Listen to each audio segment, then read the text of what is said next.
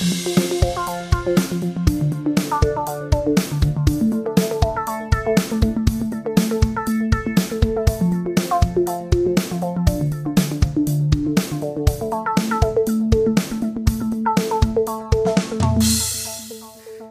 Herzlich willkommen, liebe Freunde, zur 42. Folge des Belebu Podcasts. Es ist Freitag, der 4. Dezember, wenn ich nicht irre. Und ähm, wir begrüßen euch zu dieser weihnachtlichen Folge über Nahtoderfahrung. Hallo, lieber Benny, wie geht's dir heute? Ich bin ein bisschen enttäuscht, dass du mein wunderbares Intro äh, abgeschmettert hast, denn wir haben eben schon ein bisschen ähm, diskutiert darüber, warum wir eigentlich uns synchron klatschen sollten und nicht und haben eine interessante Diskussion darüber gemacht. Aber du wolltest gerne mit einer klassischen Anmoderation beginnen. Die möchte ich dir auch nicht nehmen. Ich möchte ergänzen, NATO-Erfahrung Dezember, das passt gut zusammen wegen Scrooge. Ich will ganz kurz einwerfen, dass äh, die Diskussion nicht interessant war. Also sie war nicht interessant, aber sie war amüsant. Ne? Ja, okay, Ansichtssache. Jetzt Scrooge, eben dieser Scrooge, ja. der geile Weihnachtsgeschichtentyp, der hat eine heftige Nahtoderfahrung. Von der Charles Dickinson, äh, Dickens äh, Weihnachtsgeschichte. Charles Addiction.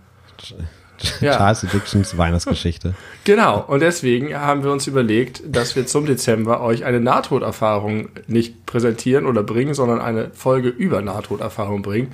Das ist die heutige, aber bevor es soweit ist, frage ich dich, heute mal, wie es dir geht. Oh, oh Gott, damit kann ich jetzt aber gar nicht umgehen. Äh, mir geht's mir geht's gut. Äh, mir geht's gut. Ich bin am, äh, am hinteren Ende eines langen Urlaubs und entsprechend sehr entspannt. Mein Tag heute war relativ anstrengend für, gemessen an den letzten dreieinhalb Wochen. Ich war bin um neun Uhr schon aufgestanden. Um neun Uhr kannst du dir das vorstellen? Das, nee, so, das, würde ich gern mal wieder, ja. ja und dann bin ich zu meinen Eltern gefahren und habe mit meinem Papa zusammen in vier Stunden zwei Ikea-Möbel aufgestellt, nachdem wir gefrühstückt haben. Und äh, das war ganz aufregend. Also ich habe äh, handwerklich was geschafft heute. Wenn das sich auch ein bisschen so anfühlt wie Lego zusammenbauen nach Anleitung oder so. Aber es ist trotzdem schön zu wissen, dass man etwas erschaffen hat. Und das ist der Grund, warum wir uns heute digital gegenüber sitzen. Denn es gab auch die Möglichkeit, dass wir uns äh, tatsächlich in echt gegenüber sitzen. Aber du bist so abgeplackt von deinem Lego-Abenteuer, dass wir uns für einen entspannten Abend zu Hause jeweils entschieden haben. Richtig. Äh, ich baue gerne Möbel auf. Tatsächlich. Ob mit Anleitung oder ohne. ich mache das super gerne. Hast du schon ähm, oft Möbel ohne Anleitung aufgebaut? Ja, ja, ja, ja, mein Bett. mein Bett habe ich sehr oft auf und abgebaut. Hast und, du nicht neulich äh, gesagt, dass es nur aus Europaletten besteht? Das aktuelle, ja. Aber das vorige, das noch in der Garage steht, nicht. Und bei diesem vorigen, das in der Garage steht, gibt es nur Schrauben, da gibt es so große Löcher, die versteckt sind. Das ist, da habe ich glaube ich schon mal drüber geredet, wie scheiße das ist, dass, dass Türgriffe keine Schrauben haben, sichtbaren ja. Schrauben haben dürfen. Ne? Das ist ja schon das dritte Mal. Siehst du, das ist, treibt mich um. Genauso ist bei diesem Bett, das hat so total versteckt, die zusammenschrauben, damit es alles makellos aussieht, wie von irgendeiner griechischen Göttin aus dem Leib geküsst. Und äh, so, aus einem Stück. Da ist dein Bett. Hier, viel Spaß damit. Und ähm, da sind ganz, ganz lange Schrauben drin. Und ich habe die immer mit richtig viel Hass und Mühe da rausgeschraubt und mir richtig einen abgebrochen mit so einem Inbus und es war die Hölle und ich habe sie und ich musste es so oft machen dieses Bett auf und abbauen und nachdem ich es ungefähr achtmal auf und abgebaut hatte, habe ich entdeckt, dass man diese Schrauben nur ungefähr einen halben Zentimeter rausschrauben muss. Dann fällt so eine kleine Scheibe da raus, was sie auch jedes Mal getan hat. Und dann kann man das einfach auseinanderziehen. Mm. Und das ist ein super cleverer Mechanismus. Aber warum? Und ich habe richtig, richtig oft gebraucht, um das zu verstehen. Ein und dasselbe Bett ungefähr achtmal auf und ab. Du hast doch erst in drei Wohnungen gewohnt. Ich weiß nicht, warum musste ich so oft ab? Nee, ich habe ich hab beim, in meinem Elternhaus habe ich es aufgebaut. Ja. Dann habe ich es in meinem Elternhaus abgebaut. Ja. Dann habe ich es in meiner ersten Wohnung aufgebaut. Dann habe ich es nach der Trennung meiner da von meiner damaligen Freundin innerhalb der Wohnung wieder abgebaut, um es vom damaligen gemeinsamen Schlafzimmer in mein neues einzelnes WG-Zimmer zu bekommen, weil es zu groß war, um durch die Tür zu passen. Dann habe ich es in dem neuen Zimmer wieder aufgebaut. Dann habe ich es wieder abgebaut, bin in die nächste Wohnung gezogen und habe es dort wieder aufgebaut und habe es dort wieder abgebaut. Und seitdem nicht wieder aufgebaut. Das ist die ganze Geschichte meines Betts. Du wolltest es wissen. Schöne Grüße gehen raus an Glöggel, die mich heute angeschrieben hat, denn wir haben eine hitzige Diskussion geführt Mhm. in unserem Belebu-Discord, den ihr alle auch gerne äh, joinen könnt, wenn ihr das wollt. Oder wisst, wie das geht. Oder wisst, wie das Oder geht. was das ist. Den Link findet ihr irgendwo. Und zwar hat, wurde ich von Glöggel angeschrieben. Äh, in, in, Im Discord wurde diskutiert über deine Frage mit den Füßen. Genau, Füße unter die Bettdecke, ja oder nein. Und ich muss sagen, du hast eine ziemliche Abreibung ausnahmsweise bekommen. Die Mehrheit bis alle waren eher auf meiner Seite und sagten, ja, manchmal nehme ich die Füße raus, wenn es heiß ist, aber eigentlich sind die Füße unter der Decke. Und es wurden noch solche Parameter ins Spiel gebracht. Es kommt drauf an, wie warm es ist und ist das Fenster offen und wie dick ist die Decke. Ja, richtig. Aber das interessiert dich alles nicht, weil du sagst, nein, die müssen raus da. So ist es. Und die einzige, die dich supportet, ist Glöggel, die mich anschreibt und schreibt, du bist komisch, Füße gehören nicht die ganze Nacht unter die Decke. Jetzt zeige ich gerade einen Daumen nach oben, liebe Glöcke. Soll dich bitte in der Schweiz erreichen. Außerdem, Vielen Dank. Außerdem, dieses Foto, dieses Bild denn in der Schweiz ist krasses, du kannst es nicht sehen, krasses Schneetreiben. Ähm, und ich habe gefragt, natürlich, Fanservice, ob wir irgendwas aufnehmen sollen für die heutige Folge. Oh ja. Und? Und ja, tatsächlich sollen wir darüber reden, dass die Schweiz ein asoziales Land ist und die Konzernverantwortungsinitiative abgelehnt hat. Oh, das wäre vielleicht im Vorfeld gut gewesen zu wissen, dass ich mich darauf inhaltlich vorher hätte vorbereiten können, was das überhaupt ist. Das war nur ein Witz, deswegen kann ich das jetzt auch ohne Vorbereitung sagen. Ich weiß auch nicht, was die Konzernverantwortungsinitiative ist, aber ich vermute, dass es irgendwie darum geht, dass äh, sich Konzerne selbst verantworten, entweder im Bereich von Umweltpolitik, also um, weißt du nicht, ne? Umweltmaßnahmen, Umweltschutz tätig zu werden oder sonst was. Und offenbar wollten die Schweizer nicht, dass ihre Konzerne sich selber verantworten. Und deswegen findet Glöggel, dass ihr eigenes Land asozial ist. Okay, dann, äh, dann unterstützen wir das natürlich. Die beleuchteten Brüder sind gegen die Schweiz. Damit ist es offiziell. Ich, wir werden einen Jingle kreieren, wo wir die Schweiz richtig, richtig schlecht machen. Ja, richtig. Äh, Fun Fact über die Schweiz. Ich weiß nicht, ob das stimmt. Vielleicht stimmt er gar nicht. Aber ich habe das mal gehört, dass äh, bis in die 70er Jahre es bei, die sind ja so deu deutlich weiter vorne als alle anderen, was so direkte Demokratie angeht, ne? Genau, das wollte ich nämlich auch gerade sagen. Und- Deswegen wahrscheinlich auch diese, diese Abstimmung über die Konzernverwaltungsverantwortungsinitiative. Genau, und da durfte man bis in die 70er Jahre hinein auf so öffentlichen Wahlveranstaltungen nur dann wählen, wenn man nachweislich eine Waffe bei sich trug. Was ist denn das für ein Volk? Wer Aber ich habe tatsächlich mal überlegt? gehört, dass jeder Schweizer, ist das so, jeder Schweizer eine Waffe unter seinem Bett hat, aber ohne äh, Patronen, weil die Schweizer Armee ja das Schweizer Volk ist. Oder so ähnlich. Jeder Schweizer ist Teil der Schweizer Armee. Die Schweizer, das ist so wie, wie so ein Strategiespiel für einen Computer, dass irgendwie alle deine Bewohner an die Front müssen oder irgendwie den Feind zerfleischen müssen, wenn der Feind denn kommt. Und so ist jeder Schweizer ist auch Teil der Armee und hat eine Waffe unter seinem Bett. Vielleicht Aber die Patronen gibt's erst im Kriegsfall. Vielleicht können wir mal vorbereiten, alles über die Schweiz. Ich finde, das war schon mal ein ganz guter Aufschlag. Also, liebe Glöggel, du kannst uns ja richtig stellen, falls du keine Waffe unter deinem Bett hast.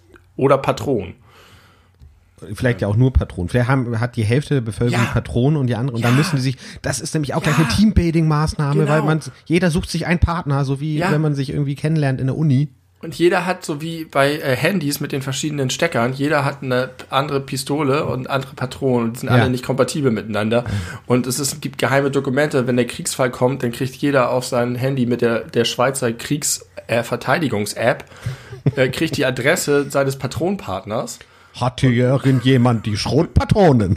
Und dann muss er dorthin eilen, unter seinem Bett in diesem Schränkchen da irgendwo suchen zwischen den ganzen Wollmäusen. Und dann geht's aber richtig rund. Und dann wird aber geballert, bis der Feind da niederliegt. Wenngleich ich natürlich sehr glücklich bin, dass Glöckel äh, meine Meinung backt. Sagt man das so? Ja. Kann man das so sagen? Also unterstützt. Ähm, habe ich auch noch eine, eine äh, Nachricht zu dieser Thematik bekommen von, wir nennen sie mal Hölzchen. Liebe Grüße in den, in, in den Osten. Äh, auf jeden Fall gehören Füße unter die Decke, auch unter drei, zwei, drei, vier Decken, gerne auch mit flauschigen Socken. Liebe Grüße.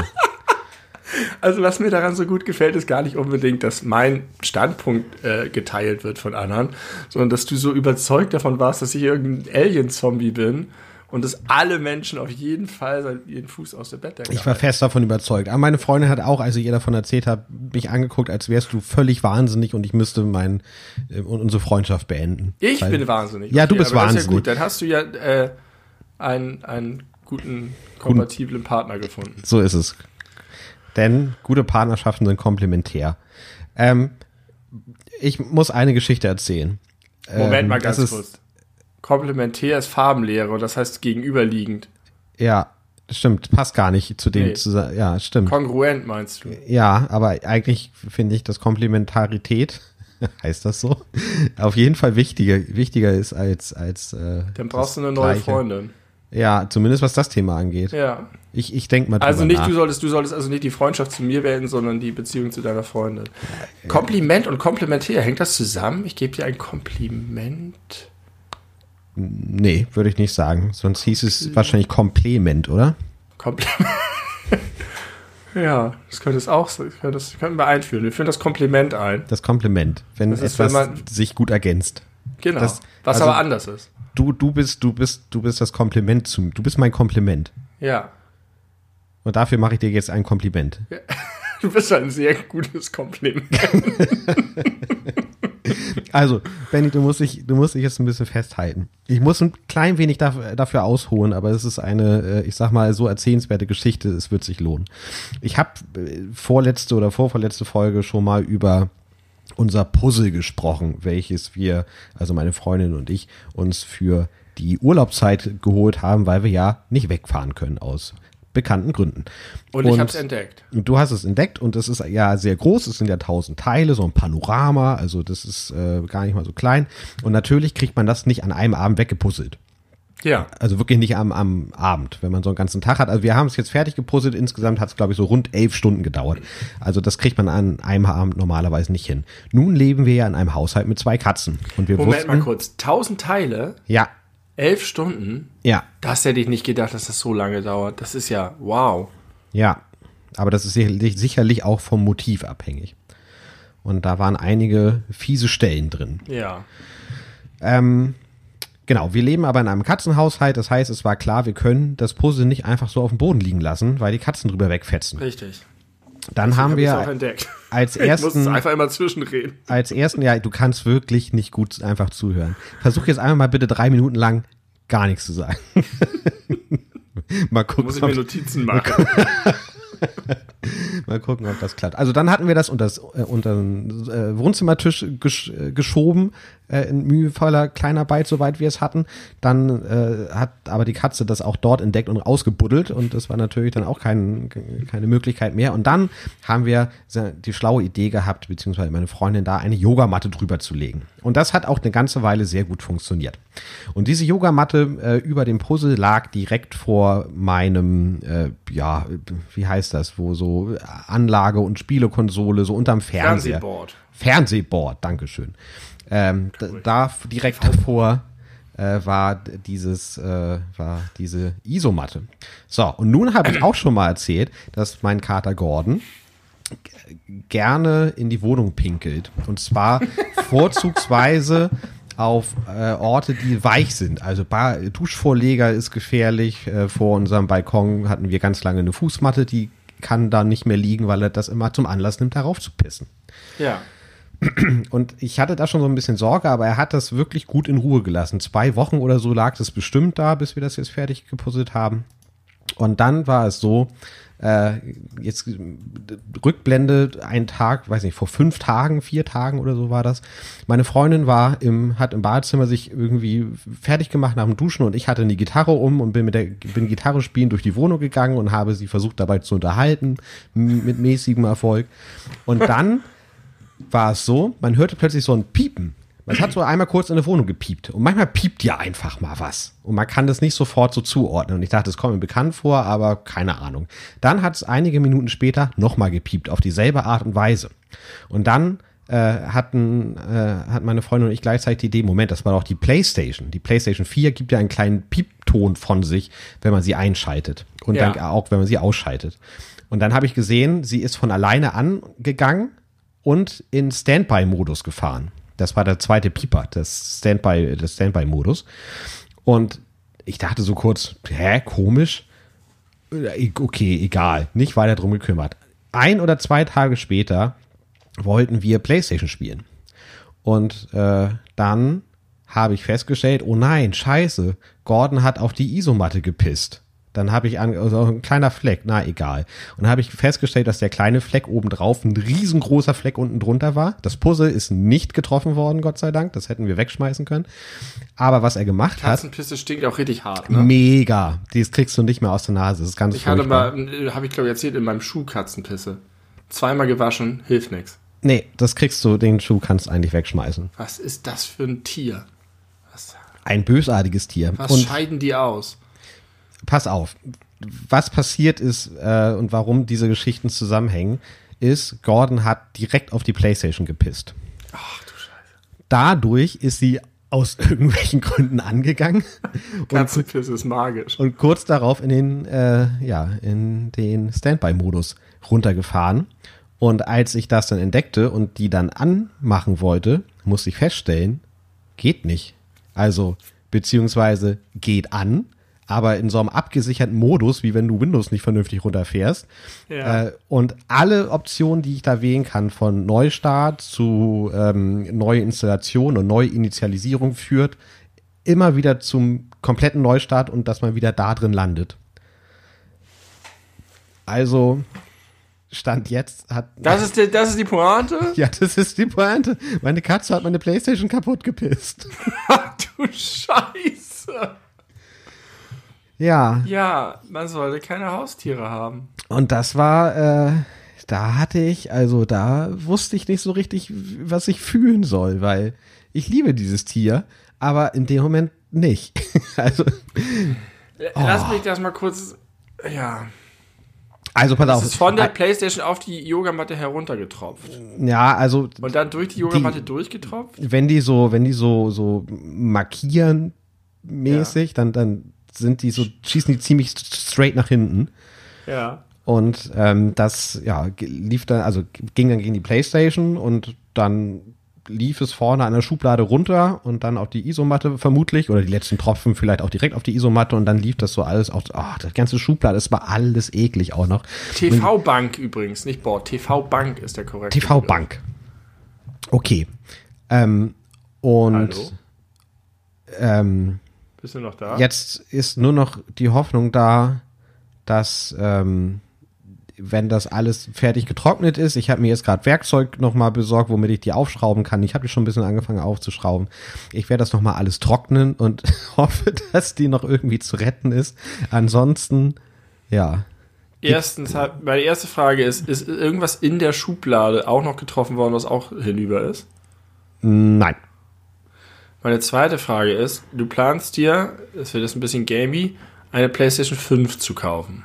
Korrekt. die Nachfolgekonsole der PlayStation 4 ist für die äh, Leute da draußen, die das nicht äh, wissen. Und diese PlayStation 5 wird mit deinem alten Account verknüpft sein. Richtig. Und deswegen ist es kein Problem, weil du alle Spiele dir wieder runterladen kannst. Was ist mit deinen Speicherständen? Weiß ich nicht. Ich weiß es nicht. Ich glaube, ich, glaube, sie sind, ich glaube, die sind Cloud-basiert. Also eigentlich müssen sie das. safe sein.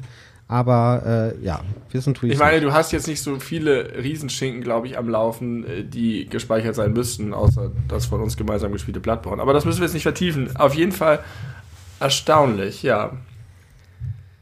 Ja, Und das, das, kann jederzeit wieder passieren, sag ich dir. ja, aber die PlayStation 5 wird woanders stehen als die PlayStation 4. In irgendeinem Panzerschrank.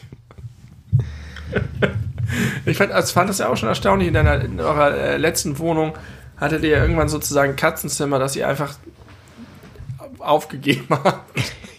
ja, aber das, da muss man auch sagen, dass die Katzen äh, in, in meine alte Wohnung eingezogen sind. Da waren die äh, zwölf oder 14 Wochen alt und jeder, jeder Mensch da draußen, der oder die Katzen mal hatte, weiß, dass Katzen äh, die ersten, mindestens das erste Jahr unausstehliche Kackviecher sind.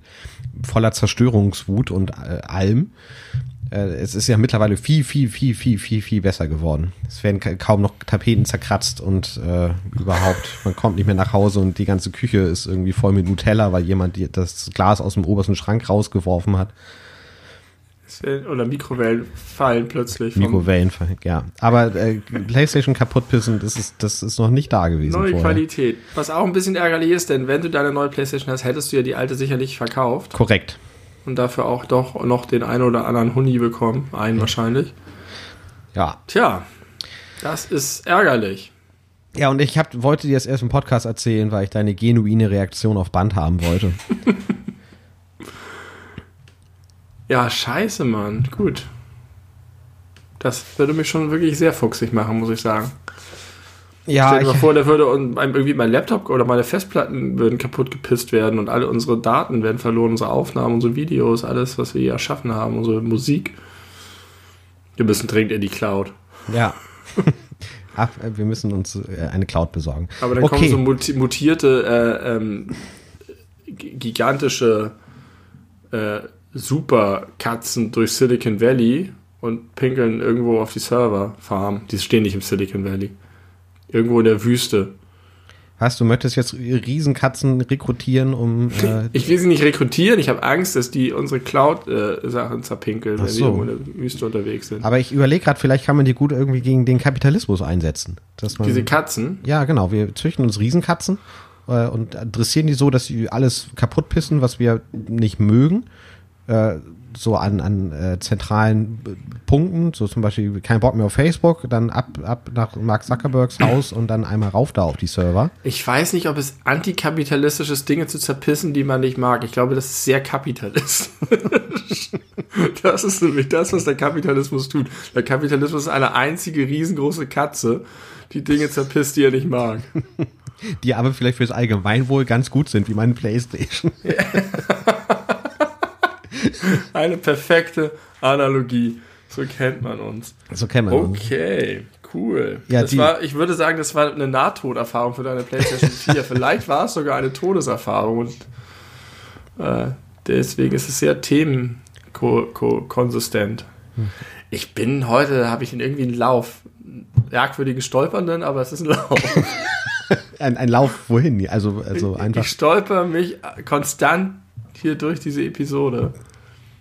Nee, es geht mir gut, alles okay. Ich war vorhin saumüde und dachte, oh nee, ein ne, Podcast müde über Skype sind die schlechtesten Voraussetzungen.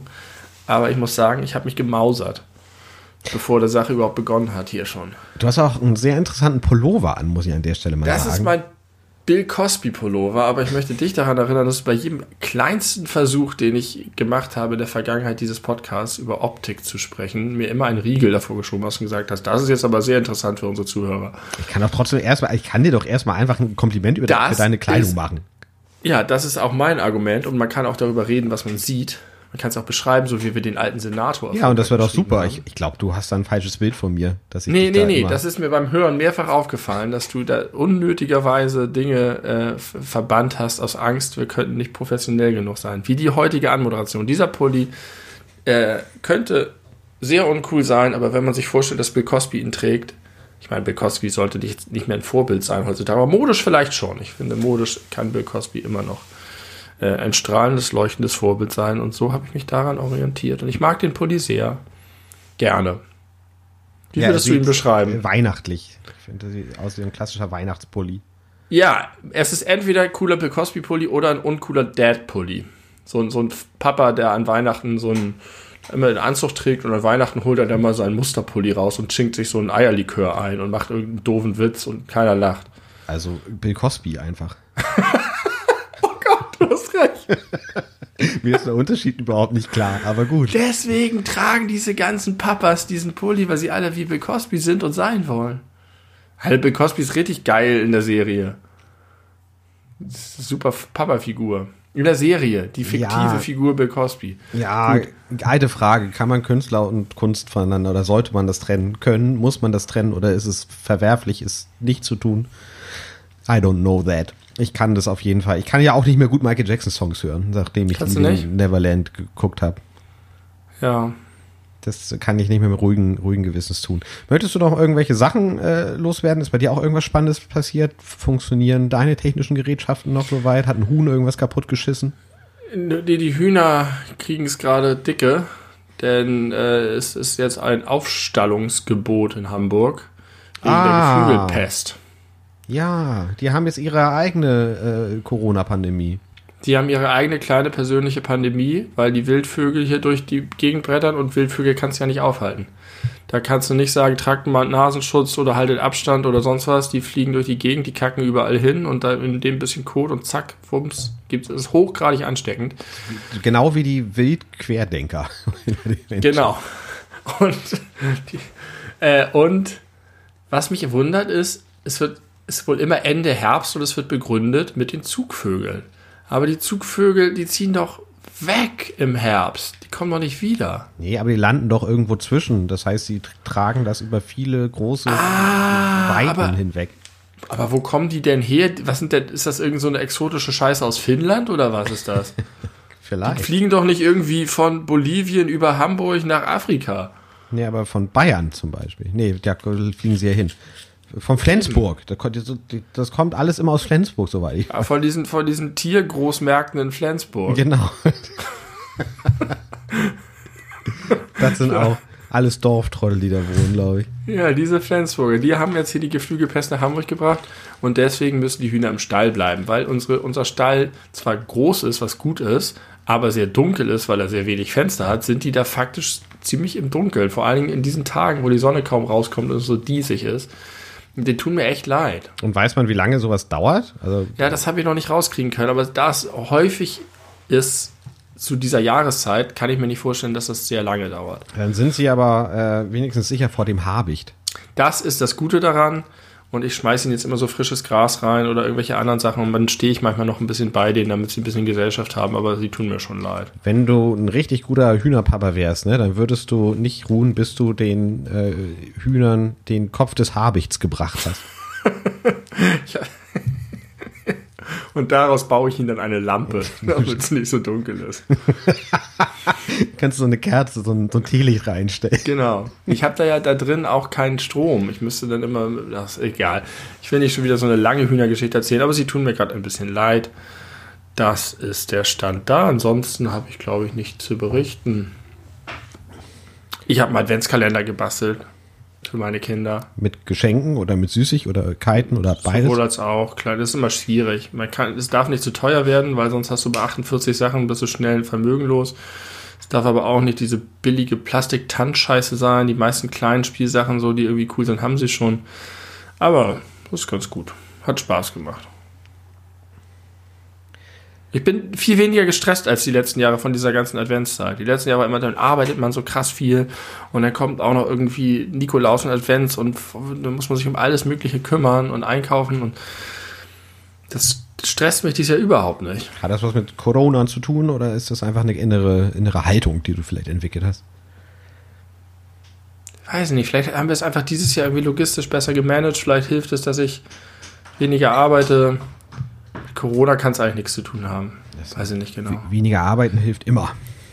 Aber die Wochenenden wegen Corona verbringen wir derzeit ausschließlich zu Hause. Wir treffen auch keine Leute. Und die sind so entspannt und cool. Das ist eine ganz große Freude. Vielleicht nimmt das auch ein bisschen den Druck und den Stress.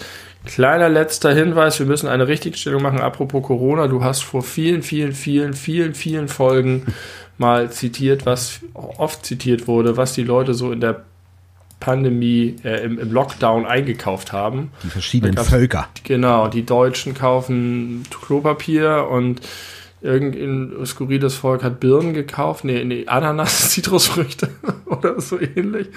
Und die Franzosen, so die Legende, haben Rotwein und Kondome gehortet. Und das war so, hahaha, die deutschen Klopapier, die Franzosen Kondome, da sieht man mal wieder. Und das ist wohl komplett, einfach nur komplett Fake News. Richtig. Und da sieht man, und das haben alle abgeschrieben. Und auch die beleuchteten Brüder sind drauf reingefallen. Ja, das nehme ich auf meine Kappe. Aber Ich, ich bin genauso drauf eingefallen. Das Ich habe ist- es unhinterfragt geglaubt. sicherlich nicht, das, äh, nicht die einzige Fehlinformation, die wir so verbreitet haben. Bin ich mir ziemlich sicher. Ja. Ähm, also möchtest du noch irgendwas sagen oder wollen wir Nee. zu, zu unserem kleinen Hauptthema? So lange wird es heute auch nicht dauern. Ich habe noch viele andere Dinge auf, auf dem Zettel. Aber ähm, wir sind jetzt bei der fast 30 Minuten Marke, deswegen denke ich, können wir mal einsteigen, über äh, Nahtoderfahrungen zu sprechen. Und zwar äh, ist es mir so in den Kopf geschossen, als wir in unserer letzten regulären Folge alles über die über, über Narben. Menschenbilder Achso, ja. alles über Menschenbilder. Ähm, als wir über Narben dort gesprochen haben, äh, hast du von einer Nahtoderfahrung erzählt, einer, einer äh, sogar außerkörperlichen. Ja. Und das hat so äh, ein, zwei Geschichten in meinem Kopf getriggert. Und äh, ich glaube, äh, die kennst auch du gar nicht. Oder zumindest nicht alle davon. Ähm, soll ich einfach mal äh, an, anfangen, die, die erstaunlichste Geschichte zu erzählen? Da ich nur eine habe, ja. Okay, dann ähm, möchte ich dich mitnehmen in, äh, nach Fußbüttel, als ich elf Jahre alt war.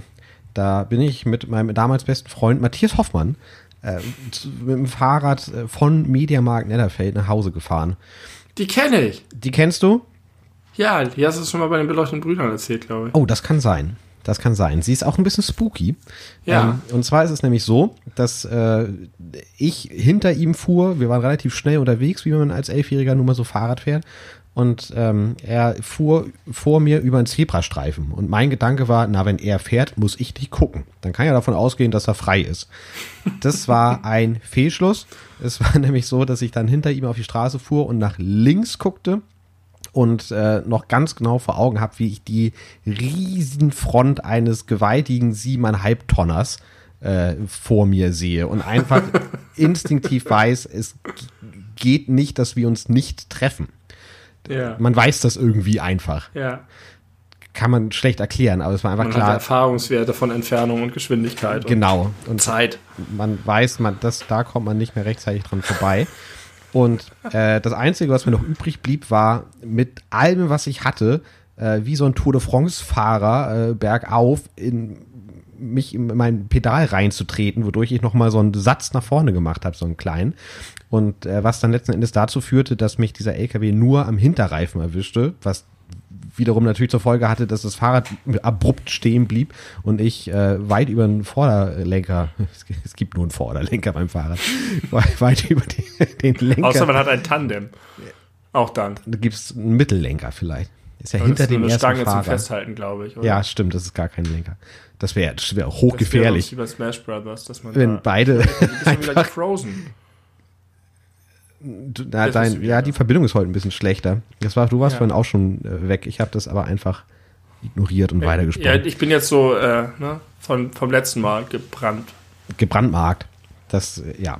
Also pass auf, äh, da war dann äh, dieses riesige Ding. Ich bin über den Lenker geflogen und habe mich nicht doll verletzt. Ich bin mit dem, mit dem Innenschenkel bin ich äh, gegen den Fahrradlenker gestoßen und hatte einen blauen Fleck hinterher. Das war gar nichts los. Ich habe mega krass Glück gehabt. Ich stand total unter Schock, habe die ganze Zeit geplappert und geplappert und geplappert. Ich konnte nicht mehr aufhören zu reden. Der Typ, der den LKW gefahren hat, ist natürlich dann auch ausgestiegen und äh, war selbst ziemlich unter Schock. Und die, äh, der Part, wo die Geschichte spooky wird, ist folgender. Als ich in der zweiten Warte Klasse mal ganz war, kurz. War der denn, äh, der Typ eigentlich, du hattest gesagt, es ist ein Zebrastreifen gewesen? ja, Aber dann war der, der Fahrer ja schuld. ja natürlich, zu 100 das hätte Prozent. ja auch sein können, dass du sozusagen irgendwie über die Straße gefahren bist und Nein, der, das, heißt, Zebrastreifen. das heißt, es war nicht nur so, dass du unaufmerksam warst, sondern es ist auch noch super Pech, wie Ja. unwahrscheinlich, dass ein LKW, wo gerade ein anderer Fahrradfahrer über den Zebrastreifen gefahren ist, einfach denkt, auch hinter dem Bretter ich drüber. Vielleicht hat er uns beide nicht gesehen, aber äh, mein Kumpel war halt ein bisschen weiter vorne, so dass der es Ja. noch gut geschafft hat. Und dann hat er vielleicht auch schon gebremst. Das kann ich dir nicht mehr sagen. So konkret sind meine Erinnerungen dann doch nicht mehr. Okay, Ähm, Spooky Part. Der Spooky Part ist, dass als ich in der zweiten Klasse in der Grundschule war, da ist äh, an einem Nachmittag oder Mittag ein, ein, ein Junge von der Schule, der, den ich nicht kannte, der ging, glaube ich, eine Klasse über mir oder zwei. Ähm, der ist auf dem Weg nach Hause äh, von der Schule auf dem Fahrrad direkt vor der Schule auch von einem LKW angefahren worden und ist gestorben. Ja. Und das hat man damals natürlich mitbekommen, weil ich sag mal, die Stimmung auch unter dem Lehrerkollegium war nicht die beste. Da gab es viele Tränen äh, und es gab auch so eine, so eine ja, Schultrauerfeier, wo alle Kinder der ganzen Schule irgendwie ein Band genommen haben, um dann da irgendwie einmal über den Platz zu laufen und an dem, über die Straße rüber, wo er umgefahren wurde und so, um ihm zu gedenken. Und äh, dieser kleine Junge hieß Garion. Das war sein, ja. war sein Name. Und wie gesagt, ich kannte den nicht und habe natürlich vorher diesen Namen auch nie gehört und auch danach nie wieder. Und hättest du mich eine Minute bevor ich äh, angefahren wurde gefragt, wie hieß denn dieser Junge, der in der Grundschule äh, gestorben ist auf dem nach, Weg nach Hause, hätte ich es dir nicht sagen können. Wette ich, also schwöre ich alles drauf. Ich hätte es dir nicht ja. sagen können. Als ich über den Zebrastreifen fahre und nach links gucke und diese riesen Front dieses mächtigen Gefährtes sehe, Garion. war der allererste Gedanke in meinem Kopf Garion. Das Geil. war und ich konnte es nicht kontrollieren, der kam einfach und tatsächlich war das so ein bisschen, glaube ich, dieses man sieht so sein sein Leben vom inneren Auge vorbei. Äh, fliegen oder wie man das auch nennen möchte. Das war richtig, richtig gruselig und spooky. Ganz, ganz. Das ist wie so ein schlimm. Motiv aus dem Roman. Das gefällt mir richtig gut mit Garion. Das, das hat halt was getriggert, was du, also ganz auf dem most basic Level in deinem Gehirn abgespeichert, verknüpft und zack war es plötzlich da. Dann ja, als, die Neuronen. Als wäre ich irgendwie hypnotisiert worden und dann hat jemand das Triggerwort gesagt und dann verhalte ich ja. mich wie ein Huhn oder so. Äh, Geil. Ja, das und um die, diese äh, tragische Geschichte leicht fröhlich abzuschließen. Das war nicht weit von meinem Zuhause entfernt, äh, also von der Wohnung meiner Eltern und der LKW-Fahrer-Typ hat dann, wo auch immer, seine LKW kurz geparkt und hat mich dann auch nach Hause gebracht. Und äh, ich, ich äh, kam, kam nach Hause, meine Mutter war da und spielte Solitär.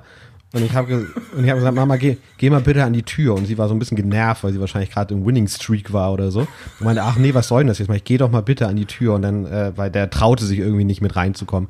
Und dann hat er meiner Mutter das so äh, erzählt, was passiert ist. Und ich habe mich währenddessen im Wohnzimmer aufs Sofa gelegt, meinen Schock noch verdaunt und äh, dann zehn Minuten später, als dann das Gespräch vorbei war und der Typ dann weg war äh, und noch Nummern, glaube ich, ausgetauscht wurden, falls Fahrrad kaputt und was weiß ich. Äh, und dann äh, kam meine Mutter zu mir, meint, geht's dir gut? Meine ich, ja, ich habe hier einen blauen Fleck, aber sonst geht's gut. Und mein, dann war original ihr nächster Satz, na dann kannst du jetzt deine Hausaufgaben machen. Und meine Mutter streitet das bis heute ab, aber ich weiß es noch hundertprozentig, dass es genau so abgelaufen ist. Ja. Vielleicht selbst unter Schock stehend. Weil Stimmt, den Teil hatte ich ganz vergessen. Sehr gut. Ich, ich überlege gerade ein bisschen, ob wir das nicht vielleicht nicht in einem Video, sondern schon mal in einem Podcast hatten, das Thema. Nein. Nein, nein. Das, da bist du der Experte. Ja. Dann kann ich nämlich die Geschichte erzählen, die mir an der Stelle immer einfällt, wenn du diese Geschichte erzählst, nämlich bisher einmal. Äh, gar nicht mein eigener Nahtod. Aber warte mal, wir sind ja beim Thema Nahtoderfahrung. Also das war sozusagen eine lebensgefährliche Situation. Aber hast du außer Garion, hast du irgendwie in deiner Wahrnehmung äh, oder auch hinter, hinterher Beschäftigung nach dem Motto, Alter, ich bin nicht unsterblich, denn ich denke letzte Zeit häufiger darüber nach, wie doll ich meinen Körper merke und wie doll ich merke, dass ich nicht unsterblich und unverletzlich bin. Und dass ich wirklich von Kindheit an bis, weiß ich nicht, vor sieben Monaten so ungefähr gefühlt, tatsächlich dieses Gefühl der Unzerstörbarkeit hatte. Und was man auch alles macht und was man sich zutraut und was man mit seinem Körper macht und wie man reingeht in alles und wie man, weiß ich nicht, Fußball spielt oder ähm, und man denkt, es kann nichts schiefgehen. Ja, zu 100 Prozent. Genau das, was du sagst, da habe ich auch neulich länger drüber nachgedacht. Man hat wirklich früher, war man fest davon überzeugt, dass man unsterblich ist. Das war keine Option, dass irgendwas passieren könnte, dass das eigene ja. Leben zu Ende geht. Und wenn, dann bricht man sich halt ein Bein und kommt ins Krankenhaus. Aber so richtig gefährlich wird es nie. Und auch vor allem keine nachhaltigen, dauerhaften Schäden. Aber hat das was geändert? Garion 2? Ähm, wow. Äh, nee, also nicht jetzt, äh, ich sag mal, es war jetzt nicht so, dass ich danach die Erkenntnis hatte, oh Gott, das Leben hat einen Sinn und ich muss jeden Tag umarmen. Ähm, aber doch, das war, war die erste Konfrontation mit der eigenen potenziellen Sterblichkeit. Das hat mich halt nicht nachhaltig äh, geprägt, so dass ich, äh, also ne, bei mir ist auch erst seit einem Jahr oder so, dass ich nicht mehr so das Gefühl habe, alles, alles wird schon gut gehen. Und das hat, glaube ich, viel damit zu tun, dass man seinen Körper halt merkt, wie du es gerade richtig gesagt hast, in, bei bestimmten Bewegungen, wenn du zu lange gelegen hast oder äh, dass du für viele Dinge länger brauchst, um zu regenerieren und so. Ich glaube, dass, äh, dass führt an die eigene Endlichkeit eher vor Augen. Ich meine, es ist nicht unwahrscheinlich oder es ist möglich, dass wir gerade irgendwie schon die Hälfte unseres Lebens hinter uns haben. Oh Gott, ja. nee, ich glaube nicht. Aber hast du denn, äh, bist, hast, hat sich dein Fahrradfahren hinterher geändert? Bist du irgendwie wachsamer durch den Straßenverkehr gefahren? Hast du irgendwie so bei Kreuzungen und Zebrastreifen mehr geguckt? Ja, das auf jeden Fall. Ich hatte und vor allem die die Wochen danach waren ganz schlimm. Da habe ich äh, bin ich eigentlich nie auch über grüne Ampeln gefahren, wenn ich nicht eindeutig gesehen habe, dass die Autos anhalten. Also Ja. ne, manchmal fahren die ja noch relativ schnell auf die rote Ampel zu, weil sie zu spät gucken oder einfach dumme Autofahrer sind. Da habe ich mich dann erstmal auch nicht getraut, rüber zu gehen. Das hat sich irgendwann wieder gebessert und normalisiert, aber die Zeit danach war auf jeden Fall krass, was das anging. Ja, das, ich muss da mich gleich dran denken, dass in meinem Elternhaus, äh, wenn man die Treppe in den ersten Stock hochgeht, dann ist oben direkt am Ende der Treppe ein großes Fenster. Und dieses Fenster ist halt so ein normales breites Fenster, aber es ist direkt am Treppenabsatz. Das heißt, es wurde nie genutzt. Es ist einfach nur ein Lichteinlass. Da standen Sachen auf der Fensterbank, die runter sollten, aber das war sozusagen nichts, was man öffnet oder irgendwie, wo man rausguckt. Da stand das Nachbarhaus gegenüber. Deswegen war das immer zu. Und ich bin in der Zeit, in der ich meinen Körper noch nicht gespürt habe, habe ich mich eigentlich hauptsächlich laufend und hüpfend durchs Leben bewegt. Ich bin eigentlich selten gegangen.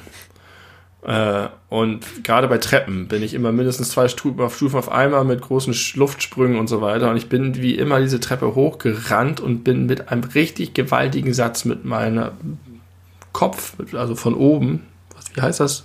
Stirnplatte.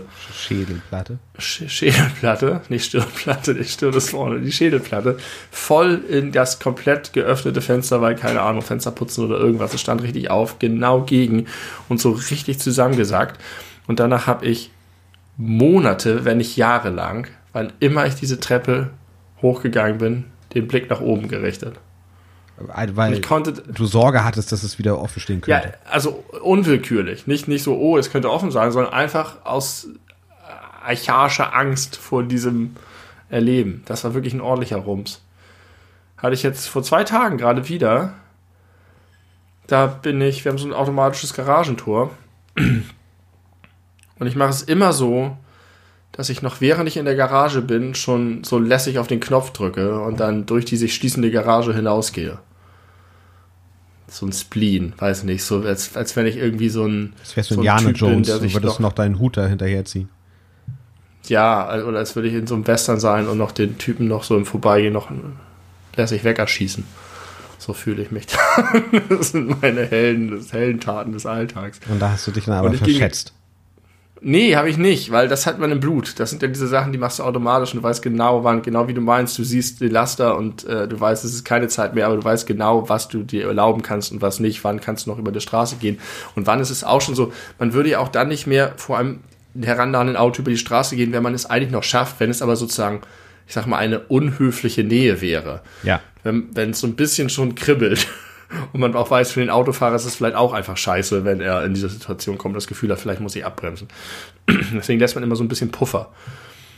Und jetzt war es aber einfach so, dass ich beim Rausgehen entdeckt hat, dass vor der Garage noch was stand, was in die Garage muss. Dann habe ich nochmal drauf gedrückt, dann hält das Garagentor an. Und wenn man dann nochmal drauf drückt, dann geht es aber wieder auf. Und das wollte ich auch nicht. Und deswegen habe ich es nochmal gedrückt und nochmal angehalten, damit es beim dann abermaligen Drücken auch wirklich wieder zugeht. Dann habe ich das reingeschoben, bin rausgegangen, es war halt aber noch ein bisschen gekippt und dadurch war die vertraute Zeitspanne, die ich zur Verfügung hatte, nicht richtig. Und das Ding hat mir so auf den Kopf gedonnert und ich bin zusammengesagt. Ich weiß nicht, ob ich einen Moment da wirklich am Boden lag. Äh, musste mich richtig sammeln und bin aufgestanden und konnte einfach eine halbe Stunde lang kam ich nicht mehr klar, weil ich so war richtig krass. Ah, du hast richtig auf dem Boden gelegen danach? Ja, ja. Wow, okay. Das hat so gerumst, Alter. Und ich habe da auch, es ist gar keine Beule, aber richtig, ich merke es jetzt auch noch hier. Ja. Das war keine Nahtoderfahrung, aber auch unangenehm. Und jetzt ist es auch so, dass ich mich doch vergewissere, dass das Garagentor richtig steht, bevor ich meinen lästigen Clint Eastwood-Move mache. Ja, man, manche Fehler macht man auch nur einmal. Ja, und das ist, finde ich, so, so geil, dass man die so. Du machst so viele Dinge am Tag, machst du automatisch. Und so viele Dinge machst du im Kleinhirn sozusagen, arbeitest du weg, ohne drüber nachzudenken. Und wenn, wenn es da eine Störung gibt, in diesen Selbstverständlichkeiten, ich glaube, das ist für ein Gehirn und für, für die ganze Psychologie irgendwie ein krasser Stress. Ja, aber da kann man sich bestimmt auch dran gewöhnen mit der Zeit, kann, ich- kann ich mir vorstellen. Also, dass Ja, du dann irgendwann vielleicht, vielleicht machst du den Fehler doch noch ein zweites Mal. war denn, war denn der, der, der die, die Fenster-Story, war das deine einzige Nahtoderfahrung? Nee, das war ja nicht, nee, das war nicht gefährlich, das hat nur scheiße wehgetan. äh, nee, meine richtige Nahtoderfahrung fand st statt bei einem meiner wenigen Besuche im Volksparkstadion, so hieß früher und auch heute wieder, Heute wieder. Das äh, Stadion des Hamburger Sportvereins. Und weiß ich nicht, als Kind muss man offensichtlich hin und wieder mal ein Fußballspiel besucht haben, sonst ist man nicht, nicht richtig. Ein Initiationsritus. Ja, also ich war nie so richtig der Fußballbegeisterte und vor allem nicht Stadiongeher. Das fand ich immer doof. Dann sitzt du da und es gibt keine Zeitlupe. Das ist so krass. Das ist so krass. Und überhaupt alles Der- ist so weit weg. Wenn ein Tor fällt, ist es so unspektakulär, weil vielleicht hast du es gar nicht gesehen, dann ist ein Tor gefallen, dann zappelt irgendwo der Ball im Netz, dann laufen da vier Leute idiotisch zur, zur, zur Fahne. Es sieht gar nicht cool aus, es sieht gar nicht, sondern die laufen einfach so, hey, yeah, wie man das selber vom Bolzplatz kommt. Naja, aber dafür sind dann 60.000 Menschen, die sich da potenziell drüber freuen.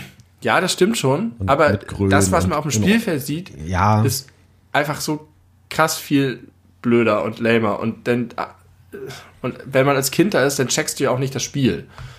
Das heißt, du siehst einfach nur, oh, so wie, wie, wie Leute mit wenig Kenntnis Fußball gucken. Oder läuft aufs Tor zu, jetzt passiert vielleicht was, aber du siehst nicht, wie es sich verschiebt und du hast halt gar keinen Blick dafür. Deswegen war es einfach immer eher langweilig und das Drumherum war ein bisschen cool. Und äh, von einem dieser Spiele auf dem Rückweg zum Parkplatz, das ist ja irgendwie eine riesen Anlage da drumherum. Ne? Du gehst so kilometerweit über irgendwelche Brücken und Wege und weiß ich nicht. Und wenn da so 60.000 Leute gleichzeitig das Stadion verlassen, ist auch beeindruckend logistisch. Und da war ein riesengroßer Weg, so eine Brücke, glaube ich, und der ging dann zu einer gigantischen Steintreppe hin. Und wir sind alle hingelaufen und ich war jung und dynamisch und habe meinen Körper nicht gespürt und bin nicht nur hüpfend, habe mich fortbewegt, sondern auch noch rückwärts. und ich bin so, ich habe irgendwie mit den Leuten, diese da sozusagen die, die anderen, die zu meiner Gruppe gehörten, angeguckt, die sich miteinander unterhalten haben und bin so rückwärts gegangen, gegangen, gegangen und irgendwann sah ich meinen Vater, wie er rief, Benny, stopp, völlig entsetzt. Und es ist gar nicht so wahrscheinlich, dass man in so einer Situation wirklich anhält. Aber irgendwie hat sein Kommando sehr gut gewirkt. Und meine Hacken waren schon über dem Abgrund. Wow. Und ich bin so verharrt.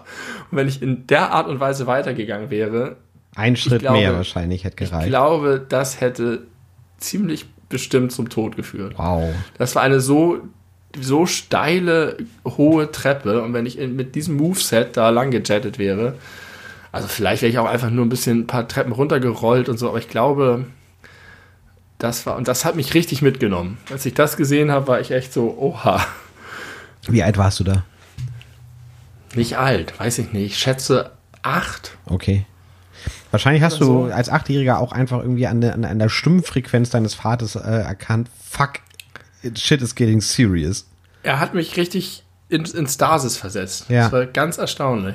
Nun muss man auch, wenn man deinen Vater nicht kennt, sagen, dass äh, ich, auch wenn ich es nie gehört habe, sicher bin, dass er auch ein, äh, ein autoritäres Organ an sich haben kann, wenn er will.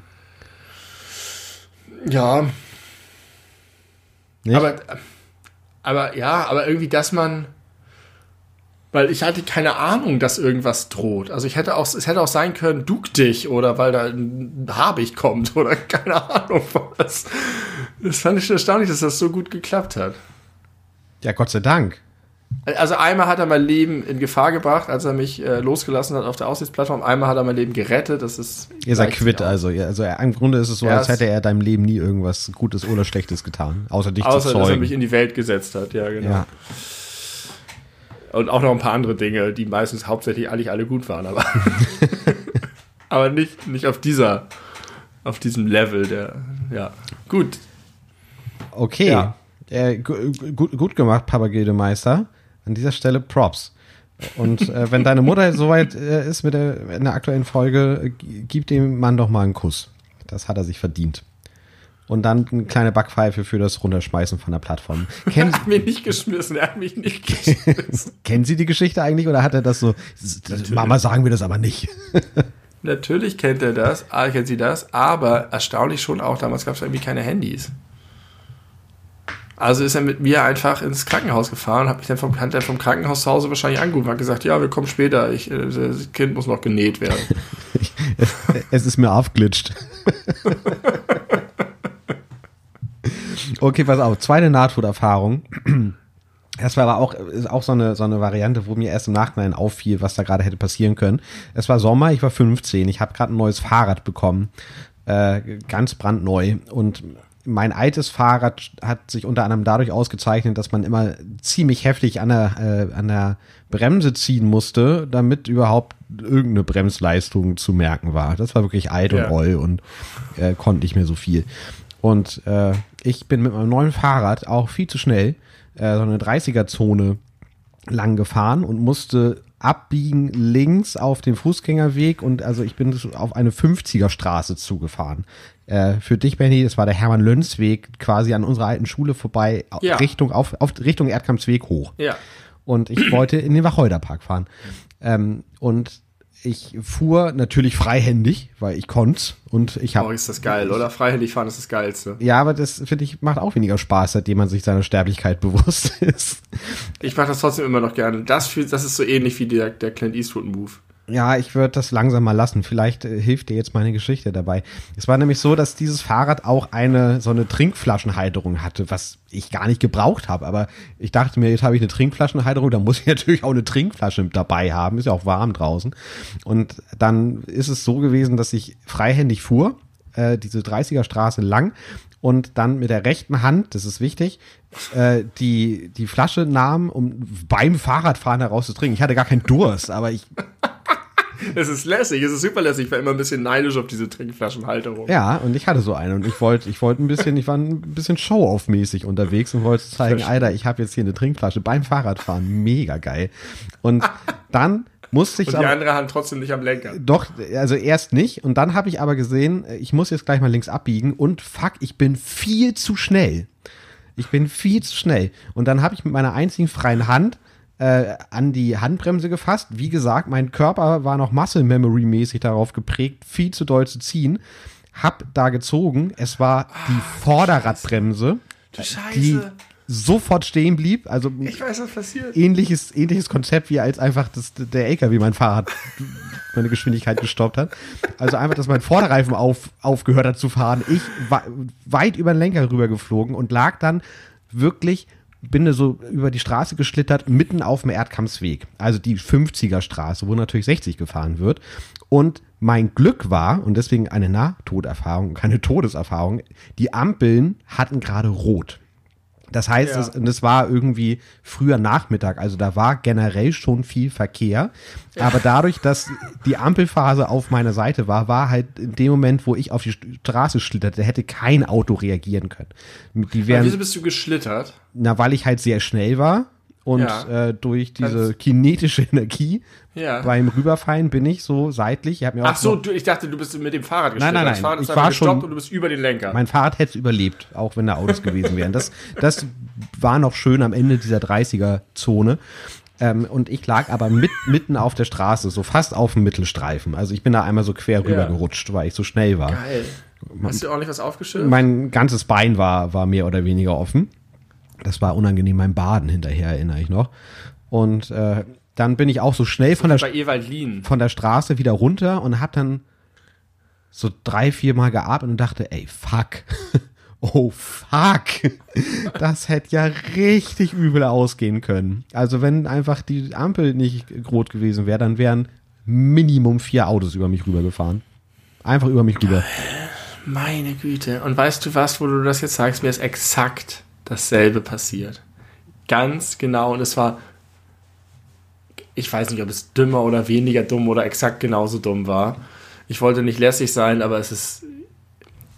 Ich habe eine Zeit lang mit sehr viel Passion Magic the Gathering gespielt. Ja. Das Kartenspiel, bei dem man extrem viel Geld dafür ausgibt, sich immer mehr Karten zu sammeln und sein Deck zusammenzubauen.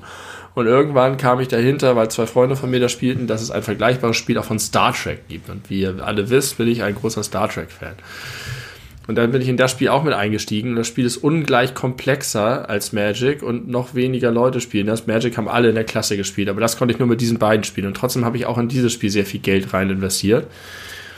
Und ähm, bei diesen Spielen ist es so, es gibt immer so eine Art Grundedition und da hast du so einen Pool an Karten, mit denen du, wenn du da welche von hast, kannst du super mit spielen und mit der Zeit kommen aber immer mehr Erweiterungen.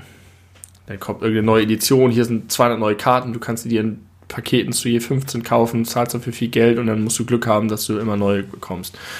Und es gibt bei diesen Spielen äh, Karten, die du an jeder Ecke sozusagen kriegst, die super, super häufig gibt.